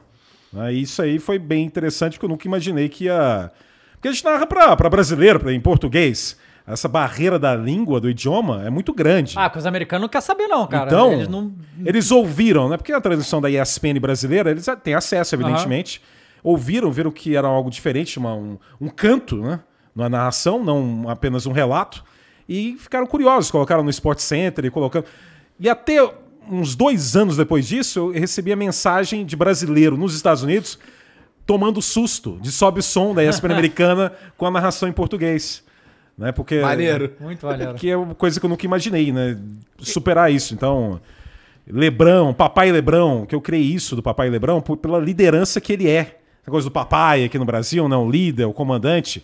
Como eu comecei a narrar NBA de forma mais regular, já no momento que o Lebron já estava mais nessa fase de liderança, acho que combinou muito bem esse Sim, apelido. sim. Se eu tivesse começado a narrar NBA há 15, 20 anos, sendo o Lebron, já era um espetáculo, mas era um jovem Não cabia. buscando espaço, buscando título, eu nunca teria falado Papai Lebrão, porque não seria um apelido que teria com conexão com o que ele representava. É uma coisa que eu busco muito isso, de criar apelido para jogador de acordo com a característica dele. Tem um cara que é muito jovem, que é o Luka Doncic, que é um esloveno muito talentoso, que eu chamo de tesouro. Por que tesouro? Que ele não se mistura com a gentalha? Então, além disso, eu já citei isso ar, inclusive. Uma vez é, entrou numa briga lá, um cara puxou ele e falei: Tesouro, não se junte com essa gentalha. Eu falei, lá. Mas porque é um cara de muito talento e muito jovem e que tem tudo para ser a cara da liga, a referência da liga. Então ele é um tesouro, ele tem que ser muito bem cuidado, né? Ele tem uma carinha de criança também.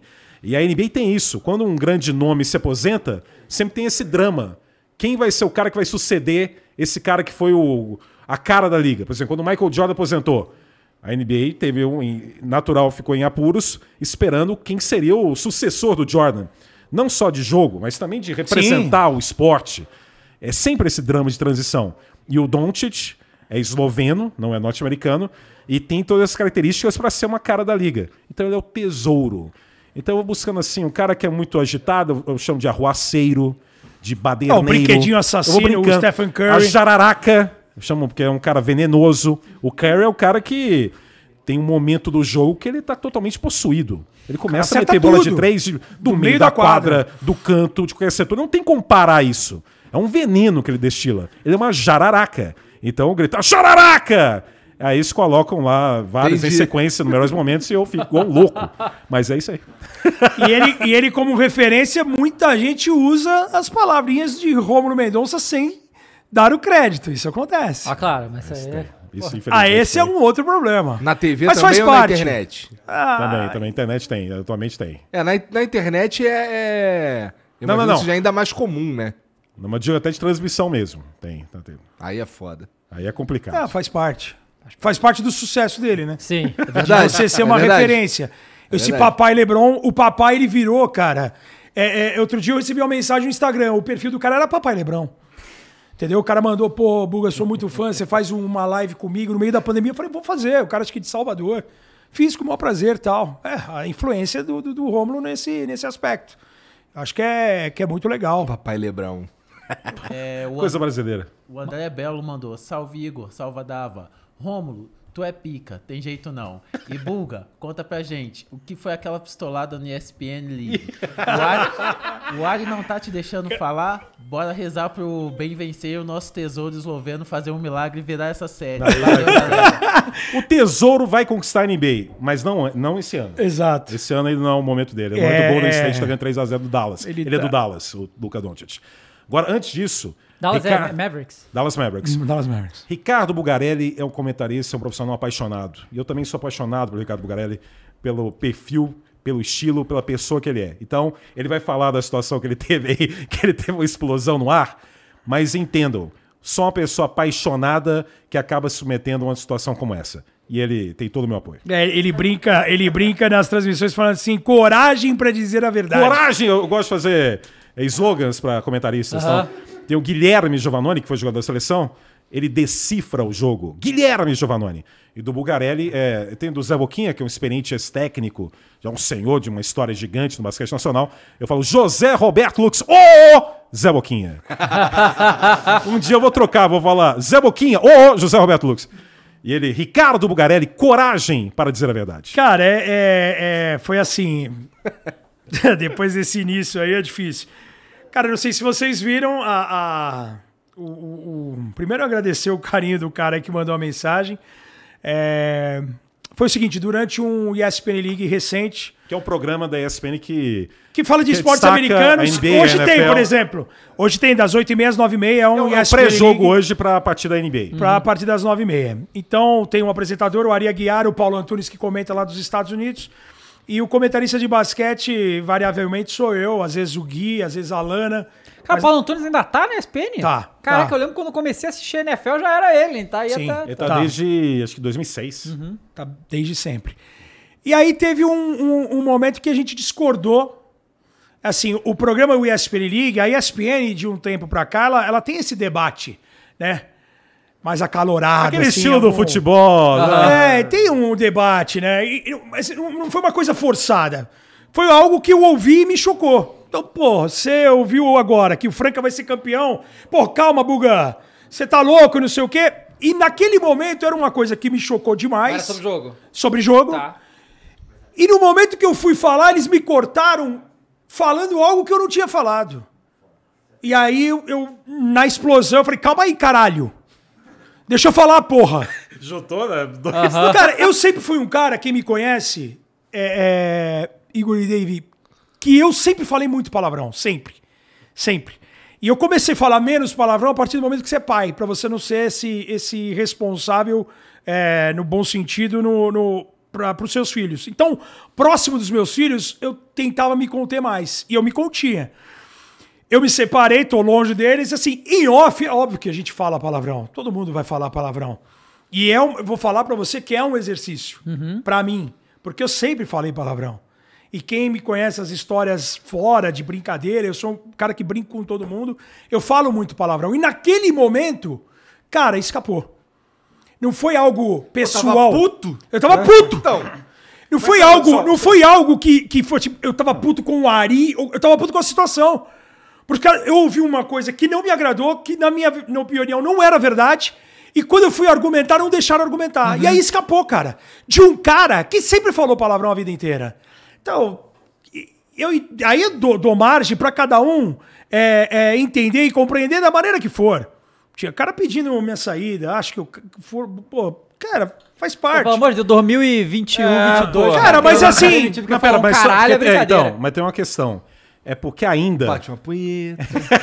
Então, a- é muito diferente ainda a forma Eu ia com fazer que uma. brincadeira, eu ia ser, eu ia ser xingado já. Tá vendo? É muito diferente ainda a forma com que é tratada um, um programa numa TV a cabo em relação a um programa na internet. Com certeza.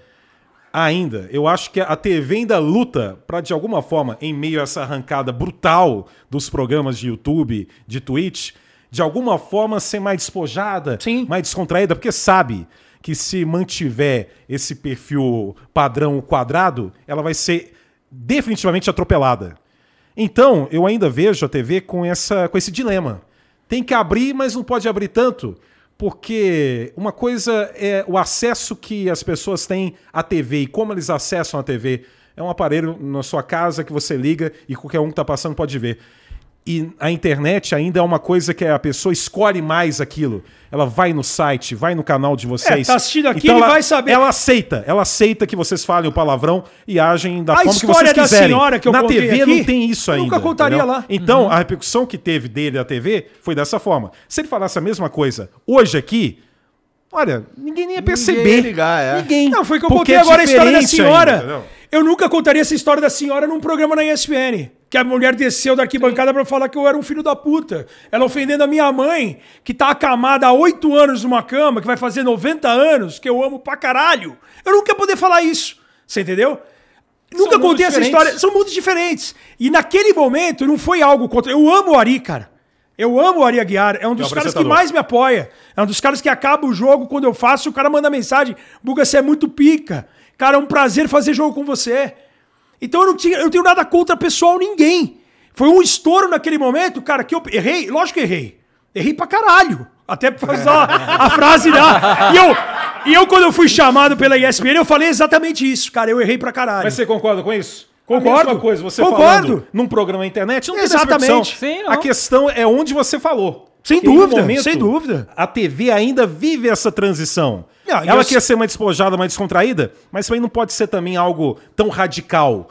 É uma coisa gradual. eu Já acho tá que- muito diferente. O que fazem na TV atualmente é muito diferente do que fazia Com certeza, há 10 com anos. Mas muito Muito diferente. mais. E certamente daqui a 10 anos vai ser muito diferente. É, mas eu acho que assim, é exatamente isso aí que você falou, essa postura. Não, eu errei, foi, pô, eu errei, foi mal, valeu, não vai acontecer de novo e acabou. É isso. Sabe, não tem que, sabe, né, não, não, não tem cabimento ir Cara, além foi disso, sabe? Eu não fui lá achando que eu "Caralho, acertei. porra, pelo amor de Deus." eu tô correto. Não, não, em nenhum momento eu tive essa análise, entendeu? Então, assim, já passou. Tem um conjunto É. de regras que você sabe que Exato. existe. Sem dúvida, Tudo sem mais dúvida. e, porra, errei mesmo, foi mal, errei pra caralho. Não foi no local. É, Pra caralho.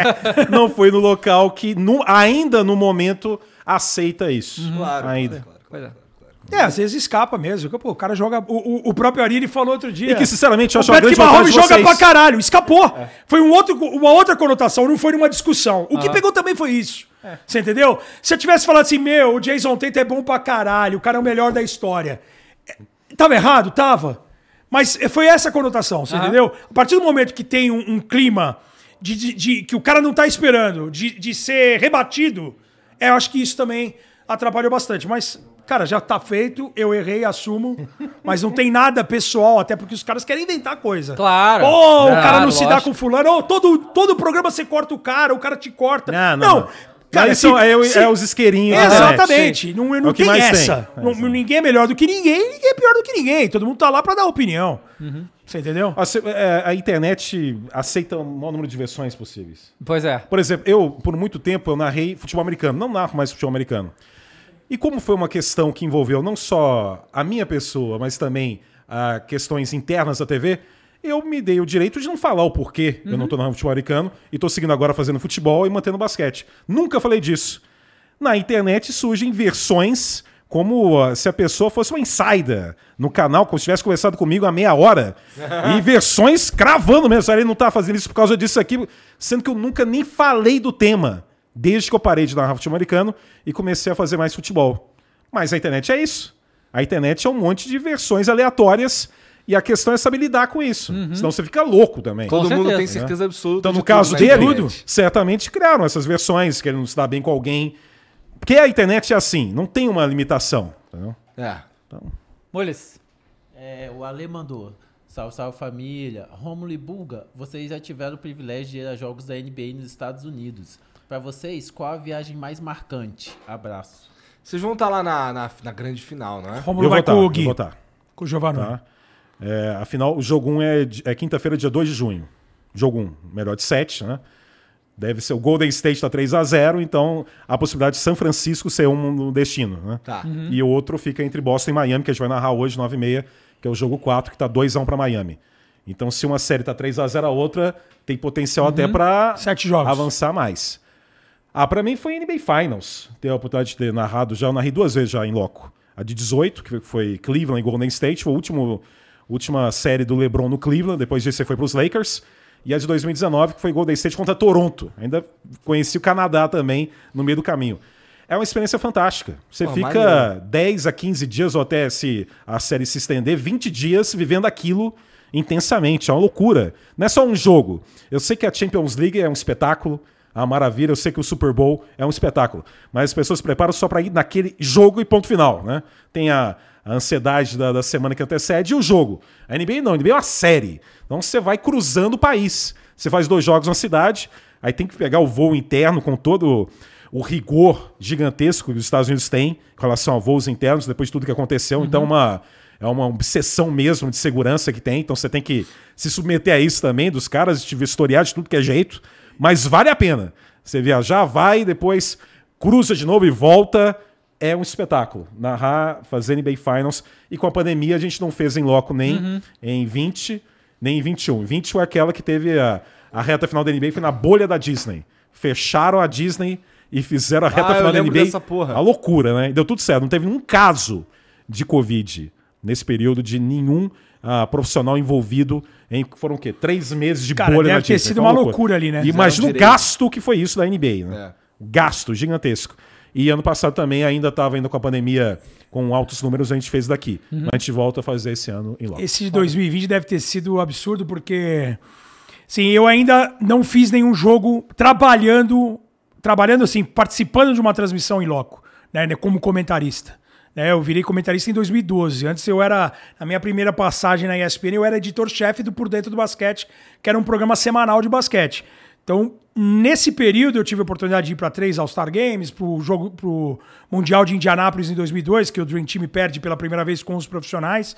Então, assim, trabalhando eu ainda não tive essa experiência, eu tive trabalhando em All-Star Game. Quando eu falo que 2020 deve ter sido uma loucura, a bolha, porque estavam todos os times ali, todos os jogadores ali, né, de várias equipes e os melhores jogadores. E a experiência que eu trago. Certamente vai ter muito documentário ainda sobre isso. Exato. A experiência que eu trago é justamente dessa, porque assim, existe o jogo das estrelas, onde você reúne todos os grandes craques. E eu fui em três oportunidades. A primeira é muito impactante, porque é de 1998, é a, é a que é destacada no, no The Last Dance, porque seria a última do Michael Jordan, e por consequência, acabou sendo, por coincidência ali, e pelo, até porque, é pelo que aconteceu, né? Foi a primeira do Kobe Bryant e o Kobe acabou nos deixando precocemente porque justamente já existia essa possibilidade de o Michael Jordan aposentar de novo. Né? É, ele já tinha declarado que só jogaria em Chicago mais um ano se o Phil Jackson fosse o treinador dele. Como desde o início da temporada, o Jerry Krause, que é o general manager, afirmava que o Phil Jackson não voltaria para ser técnico, o Michael Jordan falou assim: então eu não volto também. Então foi um momento que eu já trabalhando pelos canais ESPN, existiu a possibilidade de eu conseguir uma credencial pela ESPN ter a transmissão, mas a ESPN ainda era narrada dos Estados Unidos. Você tinha Ivan Zimmerman, você tinha Rob Porto, você tinha Regis Nestrovski, Lívio Reis, você tinha A equipe brasileira a equipe brasileira lá. que narrava em Bristol, nos Estados Unidos, para a ESPN Internacional ainda. E aí eu falei assim, Trajano, se você conseguir a credencial, eu consigo ir para Nova York. Meu pai me ajudou a eu conseguir realizar esse sonho. Eu fiquei aquela semana anterior. E aí foi, eu fui para ver o Michael Jordan, mas aproveitei e se acaba tendo esse contato por um All-Star Game com as grandes estrelas. Então você vê todo mundo. Então essa é uma realidade que me chocou de fato. Eu fui lá para encostar no Michael Jordan para saber se ele era de verdade, para ver se porque a gente via mais o cara no ar do que no chão. E eu falei, pô, esse cara é de verdade, porque a gente só via na internet, só via na, na televisão. E os outros grandes jogadores. Então, naquele All-Star de Nova York, que daí eu aproveitei também para ver o Madison Square Garden, o, o Michael Jordan nasceu no Brooklyn, era de lá. Então, tudo conspirava para eu ir lá ver. Se eu morresse no dia seguinte, pelo menos um jogo da NBA eu vi e eu vi o cara jogar, entendeu?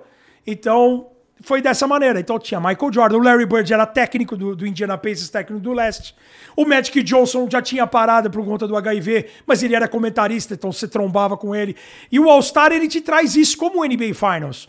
Porque vai ex-jogadores das equipes envolvidas, ex-grandes homens da história do esporte estavam lá. Então foi algo que que me marcou. Foi o primeiro contato com a NBA. E me chocou também, porque desde 95 eu escrevia sobre os caras. Os caras não tinham ideia de, quem eu, de quem eu existia, né? Então você vai escrever um texto sobre o Cal Malone, você vai escolher um texto sobre o Sean Kemp, sobre as enterradas, você vai destacar uma jogada e depois você tá de cara com todo mundo, né? É uma realidade, assim... Eu, graças a Deus, eu consigo separar o fã do, do do Profissional. profissional. Conheço muita gente no mercado, que não, no, no ramo, que não consegue separar. Porque o cara pira, vai ter um jogo, o cara, pô, eu preciso assistir o jogo tal, não sei o quê.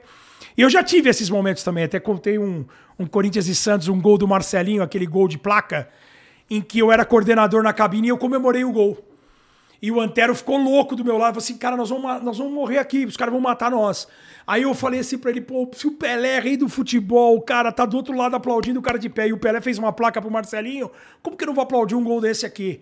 Falei, cara, eu, eu não tive a noção, mas era falta de experiência de um cara que era recém-contratado. Mas você, você é o Pelé? Não, não sou o Pelé, mas Eu não sei interessa. falar. Não. Não, mas eu sou o Bugarelli apaixonado pelo Corinthians e aquele gol não tinha como não comemorar. Não, caralho, não tinha na época ainda. hoje teria. meu Acho que hoje. Não, Na hoje internet pode, Eu não ia, eu- é, um hoje eu não ia comemorar desse jeito, obviamente, trabalhando num jogo. Mas na arquibancada, meu Deus do céu, né? Entendi. Mas eu já tive também, por exemplo, Corinthians e Palmeiras quando o Corinthians foi eliminado pelos pênaltis. A primeira eliminação dos pênaltis. Não que o Marcelinho perde o pênalti, o, a anterior. Um amigo corintiano estava coordenando o jogo no Morumbi para a ESPN. Tava o Milton Leite narrando, eu não lembro quem que estava comentando. E ele estava muito nervoso. Corinthians ganha, né? Acho que no tempo normal, 2 a 0 e foi para pênalti. E ele virou para mim e falou assim: eu tava na numerada com meu pai e um, e um padrinho dos meus filhos, que depois vinha, vinha ser meus filhos, que eu não era casado, eu eu não tinha filho na época. E ele falou assim: cara, eu tô nervoso. O cara tava desde o abre o jogo, passou o jogo inteiro, corintiano também. Segundo jogo, ele falou assim: cara, eu tô numa adrenalina. Cara, você faz, o, você coordena os pênaltis pra mim? Falei, eu coordeno. E fiquei quieto, sem comemorar. E era um dia ruim pra quem era corintiano. O Corinthians perdeu uma decisão de pênaltis. Mas eu sentia, eu, eu sentia a responsabilidade do tamanho do jogo, sabe? Cara, nesse, no começo, é, é, é, depois desse, desses dois, três casos assim que aconteceram, eu consegui separar a paixão. Você fala assim, pô, você comenta jogo do Portland. Cara, eu acho que até sou mais crítico pra justamente não ter essa do cara em casa e falar assim, pô, esse filho da puta tá torcendo na cara dura pro Portland. Não, eu costumo até pegar mais pesado. E aí os caras que torcem pro Portland falam assim, pô, você é o pior torcedor do Portland. Porque você tá sempre criticando. Não, não é, não é questão. Eu não critico pra não ser relacionado. Mas acho que é natural você pegar um pouquinho mais pesado, com maior. paixão. É, se você for narrar um gol do Galo, acho que sem intenção é capaz de você soltar a voz. É que você não narrou o Galo na, na Libertadores. Você tá narrando o Atlético Paranaense ainda. Cara, se narrar o Galo, a gente percebe que tem narrador que, que é muito identificado com o time e o cara vai. O cara vai assim, pô, o cara tá torcendo pra tal, não sei o quê. Então, acho que é isso. É, porque antigamente mais em rádio, né, que tinha essa, essa coisa da narração mais escancarada, né? Na TV agora que os narradores eu percebo que estão tentando meio que se identificar com torcidas. É, o Libertadores é bom porque se tem time brasileiro, tá tranquilo você. falar questão time é quando brasileiro, enfrenta o brasileiro Aí com o brasileiro. complica, realmente. Aí complica. Aí complica. Pois é. É, o Big Fish 1949 mandou. Salve Rômulo e Bulgarelli. Parabéns pelo trabalho na ESPN.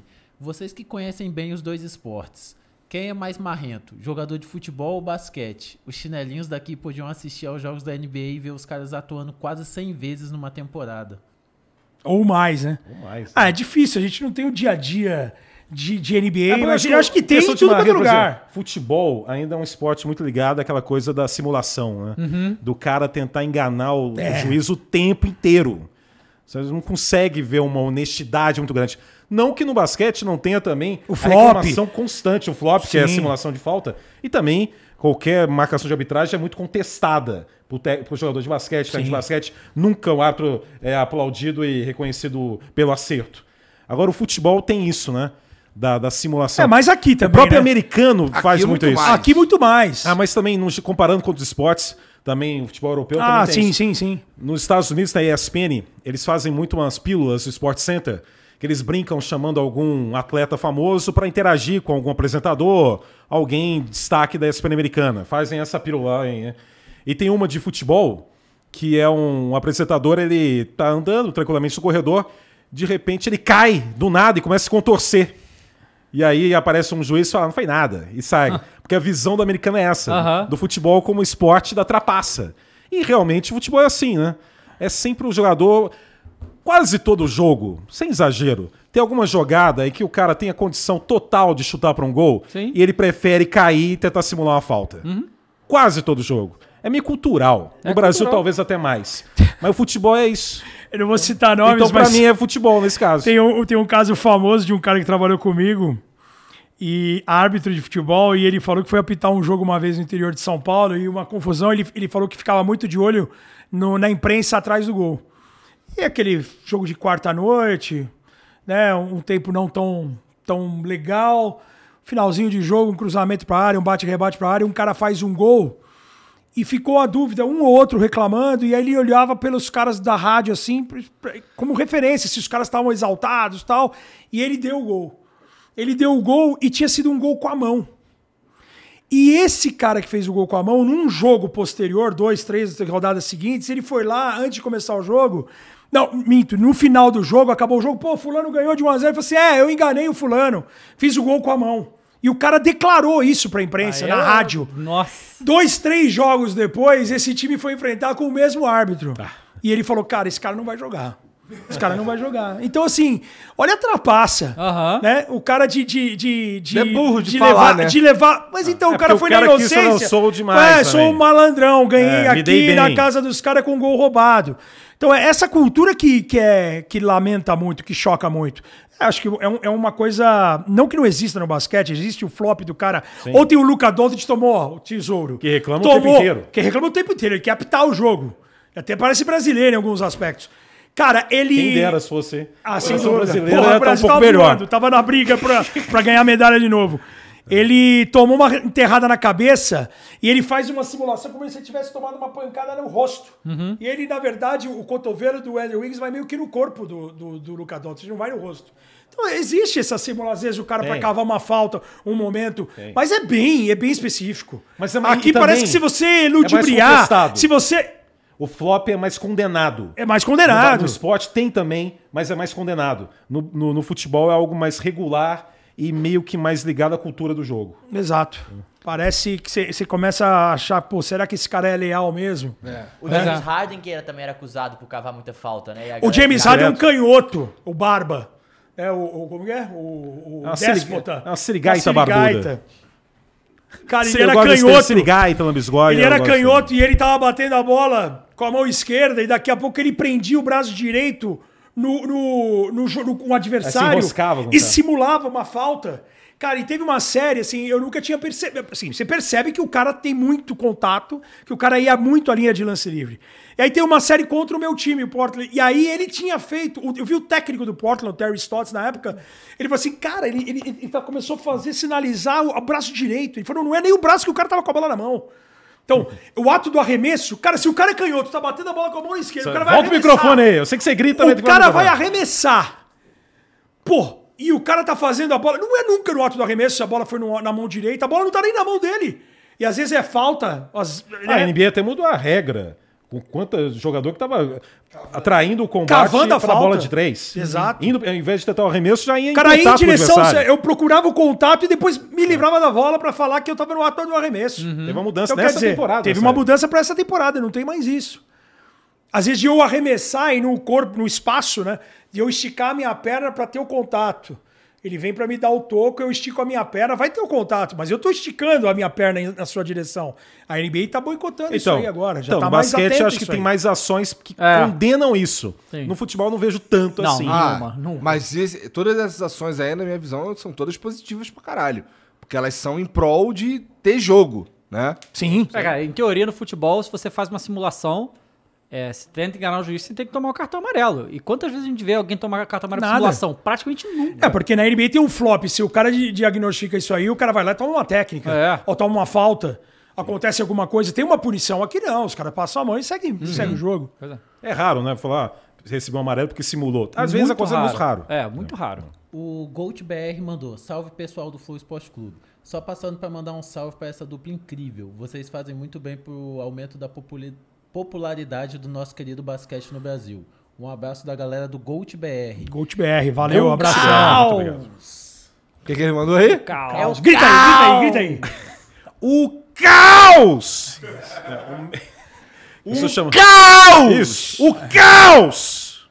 Por favor. Ah, você quer que também eu grite? O caos! Você quer gritar também? Grita também. O Pronto, vamos completar. o quarteto. O Matheus mandou: Fala pessoal. Rômulo, qual seria a sua maior emoção? Narrar um título da seleção em um mundial de basquete ou o título importante do galão? Abraço. Hum, mexeu com o coração. Mexeu, né? Porque são as duas queridinha. coisas que me, que me fazem torcer. É Brasil no basquete e Atlético. Porque pra mim, assim, eu sempre falo isso, pra mim torcer é sinônimo de sofrer. É no futebol, por exemplo, o, o time adversário tá com um arremesso manual no campo de defesa e você já tá preocupado o que vai acontecer. É aquela coisa da angústia, da tensão. Eu admito pra você que eu já tive mais isso com o Atlético, no período que o Atlético não ganhava muita coisa. Esses anos 90, aqueles campeonatos que perdeu pro Corinthians em Praticamente tua vida 99. inteira, então, né? Não, porque eu já vi Libertadores, já vi Copa do Brasil né? e já vi A brasileiro. fase, então a já vi fase dele é boa. Não, o Brasil- A fase a dele é fase boa. é excelente. A fase dele é boa. Não, mas a fase é fase arrasadora. Recente, Recente, recente. recente. Ah, então, é recente a sorte que ele é novinho. Se ele tivesse minha idade, ele tava fudido. Falar o futebol português claro. Ficou 50 anos que é o brasileiro. É isso. Mas a história de quase o Galo ficou, lá. você não. Você é novinho. É, mas Então ganhou. é isso. Bom, ma- mas a Libertadores pra mim foi um antes muito especial acompanhar aquela Libertadores de 2013. Muito mais, por exemplo, pra mim, do que o brasileiro ano passado. É mesmo? É. Ah, não, Eu faz sentido ligado. até. Não, mas, Ah, não, mas tava foi, mais o São. Vitor foi demais. Último minuto, Aquela o cara pegar um trajetória. pênalti com o pé lá É, do não, Riacho. faz sentido, Cara, faz até quem sentido. não é galo A lembra daquela jogada. contra aquilo o News Old. Boys, a, a luz apagando no estádio, não sei o que aconteceu. Acontece, né? Temos problemas. A Os bagulhos ener- da Argentina, energia né? elétrica É, no Brasil. É um, né? apagão é um problema terrível do Brasil, É. energia elétrica. Acontece, aconteceu naquele momento. Fazer o quê? Fazer o quê? Então, então, aquela trajetória foi inacreditável. Pra mim, a Libertadores 2013. Eu tô enrolando aí, mas sinceramente, é, narrar, por exemplo, algo. É porque eu, eu vou votar no mais improvável. Que pra mim, que é o Brasil ganhar um campeonato mundial de basquete. Nossa. O Galo tá ganhando. É, o Galo já é um domínio, já é uma dinastia que já surgiu. Que vai seguir uma arrancada brutal e vai, é uma Confiança. rotina. Queria eu, ter essa confiança, Eu já encaro como uma rotina. A gente vai continuar, inclusive, já ganhamos do Flamengo. Inclusive, É cada merda que eu escuto aqui nesse programa. Vocês convidaram, fazer o quê? Agora já era, agora já Primeira era. e última, foi a primeira e última. Mas pela que... Fala, caralho! Suspenso. É, isso, isso acarretou. Vamos parar por aí. Pela questão do, do inalcançável, teoricamente, eu voto em narrar o Brasil campeão mundial. É ano que vem. A Copa do Mundo de Basquete agora não coincide com a Copa do Mundo de Futebol. A última foi em 2019 e a próxima é ano que vem, até a ESPN transmite. Legal. E se o Copa Brasil do Mundo é nossa. É, de basquete. no Esperei a vida inteira pra falar isso também, viu? Brasil ganhar hein? um mundial, se mim, ganhar. isso é uma loucura. O Galo campeão, eu já encaro como uma rotina. Ai, ai. Boa. Vai, Molis. O Henry mandou, boa tarde. Romulo, você já narrou viradas épicas, dentre elas entre aquela entre Saints e Vikings em 2018. Futebol americano. Você conseguiu com sua narração potencializar mais ainda aquele momento. Se possível, fale um pouco sobre como foi. Obrigado. Aí foi no futebol americano, que eu até conheci como Milagre de, de Minneapolis. Cara, o, o esporte, eu sempre falo, vocês podem achar, um, teoricamente, um esporte muito chato, qualquer um, mas sempre vai ter um grande momento em cada esporte. Até o golfe, que tem a fama de ser aquele esporte que se acompanha dormindo, já... Não, golfe pra você acompanhar, você precisa ter, ser multimilionário, pra começar. Não, não, sim, mas você pode acompanhar na ESPN, pagando um serviço de TV a cabo. E, Mas eu exemplo- só vou ter interesse se eu for multimilionário, né? É, não sei. Mas até no golfe vai ter. Já teve vários casos de uma última volta de um Master que o cara tá ganhando por uma tacada. E a tensão que esse momento oferece é gigantesca. O beisebol também, para quem não acompanha beisebol, acho que é um esporte chato, aquela coisa repetitiva. Tem momentos do beisebol, principalmente em playoff, mas é aquela questão, beisebol, quem gosta de beisebol é porque tem já, geralmente, tem já cultura que o pai gostava, que o avô gostava, e vira uma tradição. Não é uma coisa que num passe Surge de mágica nada. você vai começar a gostar e acompanhar. Por isso que o Brasil não tem tradição nisso, porque não é da cultura do brasileiro. Mas o beisebol também tem reviravoltas incríveis. Tem momentos inacreditáveis de playoff. Para quem acompanha aquilo já tem a cultura, é uma emoção brutal. O basquete, o futebol americano, como ele citou, tem viradas incríveis.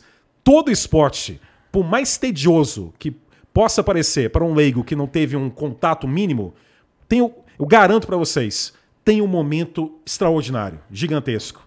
O mundo não é só de futebol. O futebol é maravilhoso. É, e o mas futebol cada americano- esporte tem. o- o futebol americano Agora, tem... tem- que ter a paciência, tem que ter a vivência de, ah, da cultura, de estar acostumado com aquilo, ah, até chegar esse momento de também saber apreciar o jogo, a ponto de perceber essa emoção. Mas até o golfe tem. É, mas o futebol americano é interessante que assim, O talvez. futebol americano tem momentos incríveis. Então, mas dos esportes, ele talvez seja o que tenha mais mecanismos de turnover de todos os esportes, assim. Porque De são reviravoltas. mu- É, muitos mecanismos de reviravolta. Até na hora do touchdown, que você pode fazer um ponto extra ali que pode virar o jogo. É, e assim, o bagulho do. do- que eu, eu já vi o Tom Brady fazer isso. Que tava com o jogo perdido e tem lá a jogada que se chama Hail Mary, que é tipo assim. É o Ave Maria. É o Ave Maria, que é basicamente. é, Se fosse o futebol normal, é você tá no seu gol e você fazer o gol, assim. É? É, o Aaron Rodgers fez isso mais de uma vez. então, dá né? pra fazer isso. Então, assim, o, É um jogo, por exemplo, tava possibilita 28 a muito 3 turnover. É. pros Atlanta Falcons. com Falcons contra o New England Patriots Uhum. no Super Bowl. E a virada incrível. Sim. Também do Joe Flacco, do Tá. Ravens, não tem? Tem do Baltimore contra Denver também. Minha mãe do céu. Aí eu gritei arranha-céu nisso aí. Foi em playoff Não, também. e é louco que todo mundo no, no- Isso que é louco do futebol americano, né? Porque em todos os setores do, do campo ali, alguém pode fazer o turnover. Porque se o defensor derrubar, o quarterback faz o fumble, se o, receiver ou qualquer um pegar a bola, faz interception. E apesar de serem momentos que não são é, tão comuns, também não são tão raros. Então acontece, né? É Mas coisa você tem muito razão nisso do mecanismo que o esporte oferece de reviravolta. Uhum. Muito mais, por exemplo, que futebol. É, sim. Eu, não- é ruim ficar comparando, porque são situações tão Sim. diferentes. Mas, por exemplo, eu fico imaginando, por exemplo, um Brasil e Alemanha, que foi aquele massacre. Tem outros esportes que poderiam permitir alguns mecanismos, não digo para reviravolta, porque era tão vergonhosa a situação, mas pelo menos de aproximação, criar algum contexto do segundo tempo, que não apenas um massacre de um time dominando completamente, entendeu? É, até, Se até o gol do Brasil valer 5. Não, mas no futebol Só americano fosse você isso, tem até Só isso. mecanismos O Os- pra... gol do Oscar, É. 8, que foi no final. Você tem mecanismo futebol americano até pra parar o tempo, pra você Sim. ganhar mais tempo pra conseguir Exato. fazer a coisa. É pra atrair legal, audiência. Eu gosto, eu gosto de futebol americano é irado. é atrair. é- É um, pro- é um programa da TV. Uhum. Tem que atrair um interesse. Por isso também o americano não gosta dessa coisa do empate, né? Não. É, Tem que ter um vencedor. E eu lembro uma vez, o Schweinsteiger, o alemão, estava jogando na Major League Soccer, no time de Chicago. Ele deu uma entrevista falando que ele percebia que uma coisa que o público americano não aceitava no futebol é esse conceito do futebol de 20 do segundo tempo, o time está ganhando de 3 a 0 começa a tocar a bola de lado, Uhum. administrar o jogo. Eles achavam isso um absurdo. E pra É cima, que totalmente contrapro- contraproducente com a coisa do espetáculo, do show, de manter a audiência ligada na O coisa. 0x0 é Não essa morte pros caras lá, né? Ah, total. Aí começavam a inventar um monte de coisa, né? Antes da, da Major League Soccer se consolidar, inventavam muitas coisas bizarras no futebol nos Estados Unidos. né? Do, do pênalti com o cara partindo com a bola dominada no meio de campo. Aquelas loucuras, né? Mas tem umas culturas que eles não aceitam mesmo, porque acham que não, não tem a ver com o objetivo do, do espetáculo e da possibilidade de ter uma reviravolta, mínima que seja. né? E o futebol é muito tradicional nisso, né? Não, também não permite muitas essas mudanças. Agora, ele tá no lugar dele. O futebol Raro. é disparado o esporte mais popular do mundo. Também não tem muito motivo pra mudar certas coisas. Aham. né? Mules.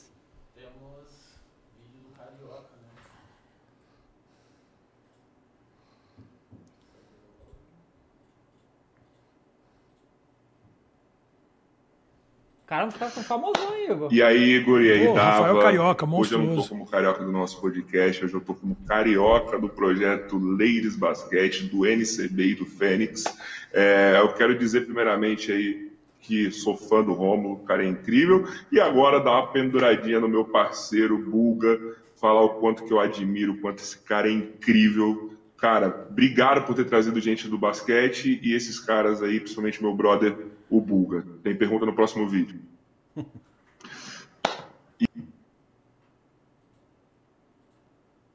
Agora sim, pergunta. Rapaziada, vocês acham que quem carregou mais animal na história da, da Terra é Noé ou o nosso gordinho maravilha, Luca Luka Doncic? Doncic.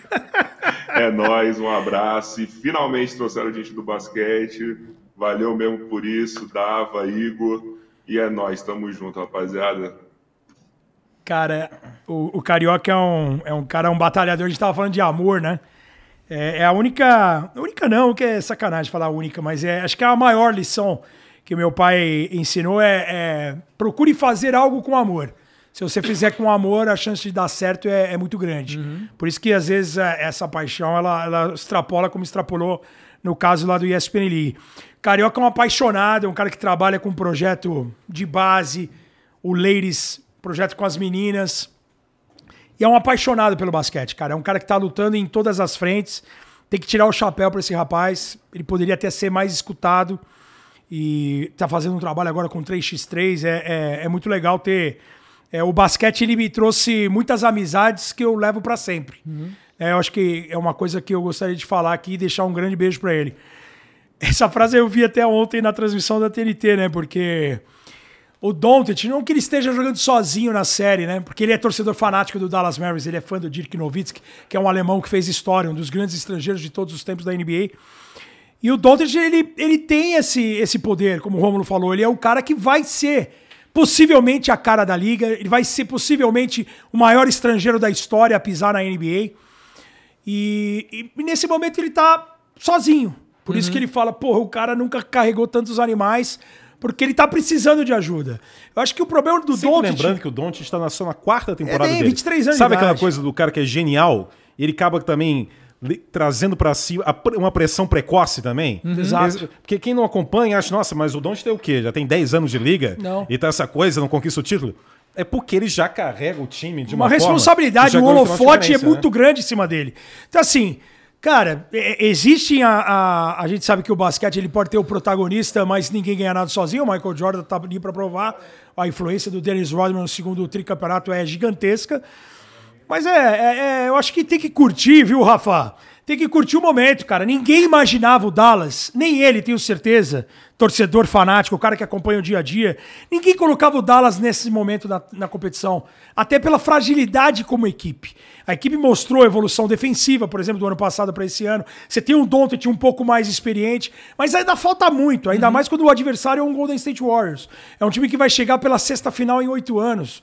É um time que tem opções ofensivas e defensivas de permitir que o Doncic faça 40 pontos, como fez dois jogos seguidos, só que vai minar quem ele consegue minar, caras que são piores. Então, quer dizer, no basquete, não adianta você ter. O Michael Jordan ele ficou 5, 6 anos até ser campeão, até mais, né? 7, fazendo 40 pontos por noite. Ele fez 63 num jogo contra o Boston, numa, num playoff que é recorde até hoje, e o time não ganhou.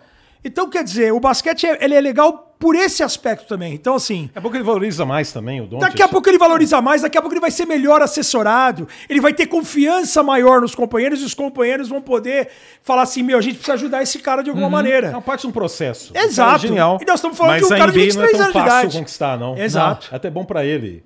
É aprender aos poucos e depois... O Jordan, o quê? Estreou na NBA em 84. Foi campeão em ganhar 91. Então, Não é demanda um fácil. tempo também, demanda um, um processo. Né? É o cara genial individualmente, mas a grande mostra como é um esporte coletivo. Porque um, um jogador pode carregar um time e avançar, mas para conquistar o título é preciso muito mais que isso. Ninguém vai ganhar sozinho. Em 2007, no mesmo ano que o Carregou o Doncic time. está tentando levar Carregou agora. o time. Carregou o time. Eu, eu sou contra isso de ganhou sozinho. Qualquer esporte, ninguém ganha Ninguém ganha sozinho, ninguém ganha sozinho. E o Romário, coletivo, não. Romário em 94, ele não ganhou sozinho. Ele carregou o time, era fundamental no ataque. Mas se não tivesse outras questões do time, ele não teria sido campeão do mundo. Mesma coisa o Michael Jordan. Até o 91, o time tem que evoluir muito em torno dele para ele finalmente conquistar o título. E o Luca Doncic, a gente tem que- falar é tanto, que vai o- ser o mesmo processo. E o fato que a gente fala, por exemplo, de ganhar sozinho no basquete é porque ficou muito na moda o quesito panela. Ah, o time tal montou uma panela para ser campeão. Cara, me fala qual o time que não tinha um, um trabalho coletivo sólido, que não tinham duas, três grandes, dois, três grandes jogadores. Você pega um, um Los Angeles Lakers que dominou a liga junto com o Boston nos anos 80, cara, a época do Showtime, era Magic Johnson e Kareem Abdul-Jabbar juntos. Você tinha James Worth, que tinha sido um do draft campeão universitário com o Michael Jordan. Você tinha três grandes estrelas. O Boston Celtics de 86, que é um dos maiores times da história. Todos os caras... Acho que só o Danny Ainge não é Hall da Fama. Você tem Dennis Johnson, Kevin McHale, Larry Bird, Robert Parrish. O Kevin McHale, pra quem não sabe, ele foi sexto homem, ele foi most improved player, jogador que mais evoluiu de uma temporada pra outra. O cara foi campeão, o cara foi dominante no um aspecto time do jogo. Você tem que ter o time coletivo, mas você tem que ter o brilho individual. Qual time hoje? O Zico podia ser o protagonista do, do, do- do Flamengo, mas era um baita time do Flamengo. Uhum. Eu, eu sou corintiano, eu lembro do São Paulo, do- do- dos, dos meninos do Morumbi, do, do Miller, Silas, Careca, Pita e Sidney. Cara, ninguém ganha nada sozinho, em nenhum esporte coletivo. O cara vai ganhar sozinho o Rafael Nadal, o Roger Federer, um esporte individual. E Coletivo não tem carrega, como. Vai carregar, mas não vai ser campeão. Vai carregar por- Carrega. pela qualidade. O LeBron em Avança 2007, além do que se esperava. ele com 20 e poucos anos campeão. também, ele carregou o Cleveland até a Não final. basta isso. Campeão? Não, vai ser campeão. Campeão não é só carregar. Campeão você tem que ter um coletivo junto também. Foda. É isso. Gente, vocês assinam a nossa camisa aí, por favor? Assinamos. Cara, muito obrigado por ter vindo. Foi Mais muito caro, né? Mas foi a assina. aula. Brincadeira. Eu vim de Iron Maiden pra variar um pouquinho de, de assunto. Porque Sabe se que tem esse- uma outra paixão minha, Igor, é o Iron, cara. Esse daí Sou foi apaixonado o- pelo Iron Maiden. Eu tinha esse LP aí, que é o, o Power, Power Slave. E eu tinha que ouvir escondido. Porque minha mãe achava que era do diabo. Nesse daí que tem o Aces High, Sim. que tem o Two Minutes to Midnight. Exato. Já ouvi pra caralho essa porra aí. Era do demônio? Do diabo. do dia- do Olha ali o diabo ali na, na- na- na camisa dele, ó. O diabo, o diabo ele aparece de fato no The Number of the Beast, né? Na, na, na Também tá do no nome, né? Tá no nome. Não, tá na capa, tem um demônio Aham. mesmo, tá ligado?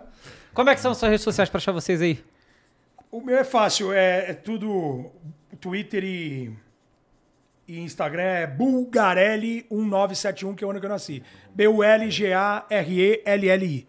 Bugarelli 1971. 971. E você, Romulo? Meu Instagram é Mendonca Rômulo. Tá. Invertido. né? Sem cedilha, né? É Por tudo junto. No Twitter é Rômulo Mendonca. Mas eu tenho usado mais o Instagram. O, o É, Twitter me- tem melhor. muitas sirigaitas. Tem demais. É, o Instagram eu O acho. Instagram é muito mais amigável, É, né? é, mas também tem as malas de vez em quando. Ah, tem, mas é muito é, menos. muito menos. Então no Instagram é. Mendonca Rômulo. Demorou. É isso. Obrigado, galera. Obrigado, gente. Beijo Fica grande o vocês convite pra vocês hoje, nove e meia da noite, ESPN 2 e Star Plus com o jogo 4 entre Boston e Miami, tá 2x1 pra Miami. E semana que vem, a partir da quinta-feira, dia 2 de junho, o jogo 1 da NBA Finals na ESPN. Só na ESPN. Fica o Ah, convite não pra vai ter vocês. no Star Plus, não, afinal? Também. Tem, ah, tem também, Star tá. Plus também. Beleza. Ó, lembrando que amanhã a gente tem um surpresa, hein? Então fique esperto que vai ser bem diferente, tá? Vai ser legal. É isso. Gente, Valeu, obrigado aí todo mundo. Um beijo pra vocês. Até a próxima. Tchau.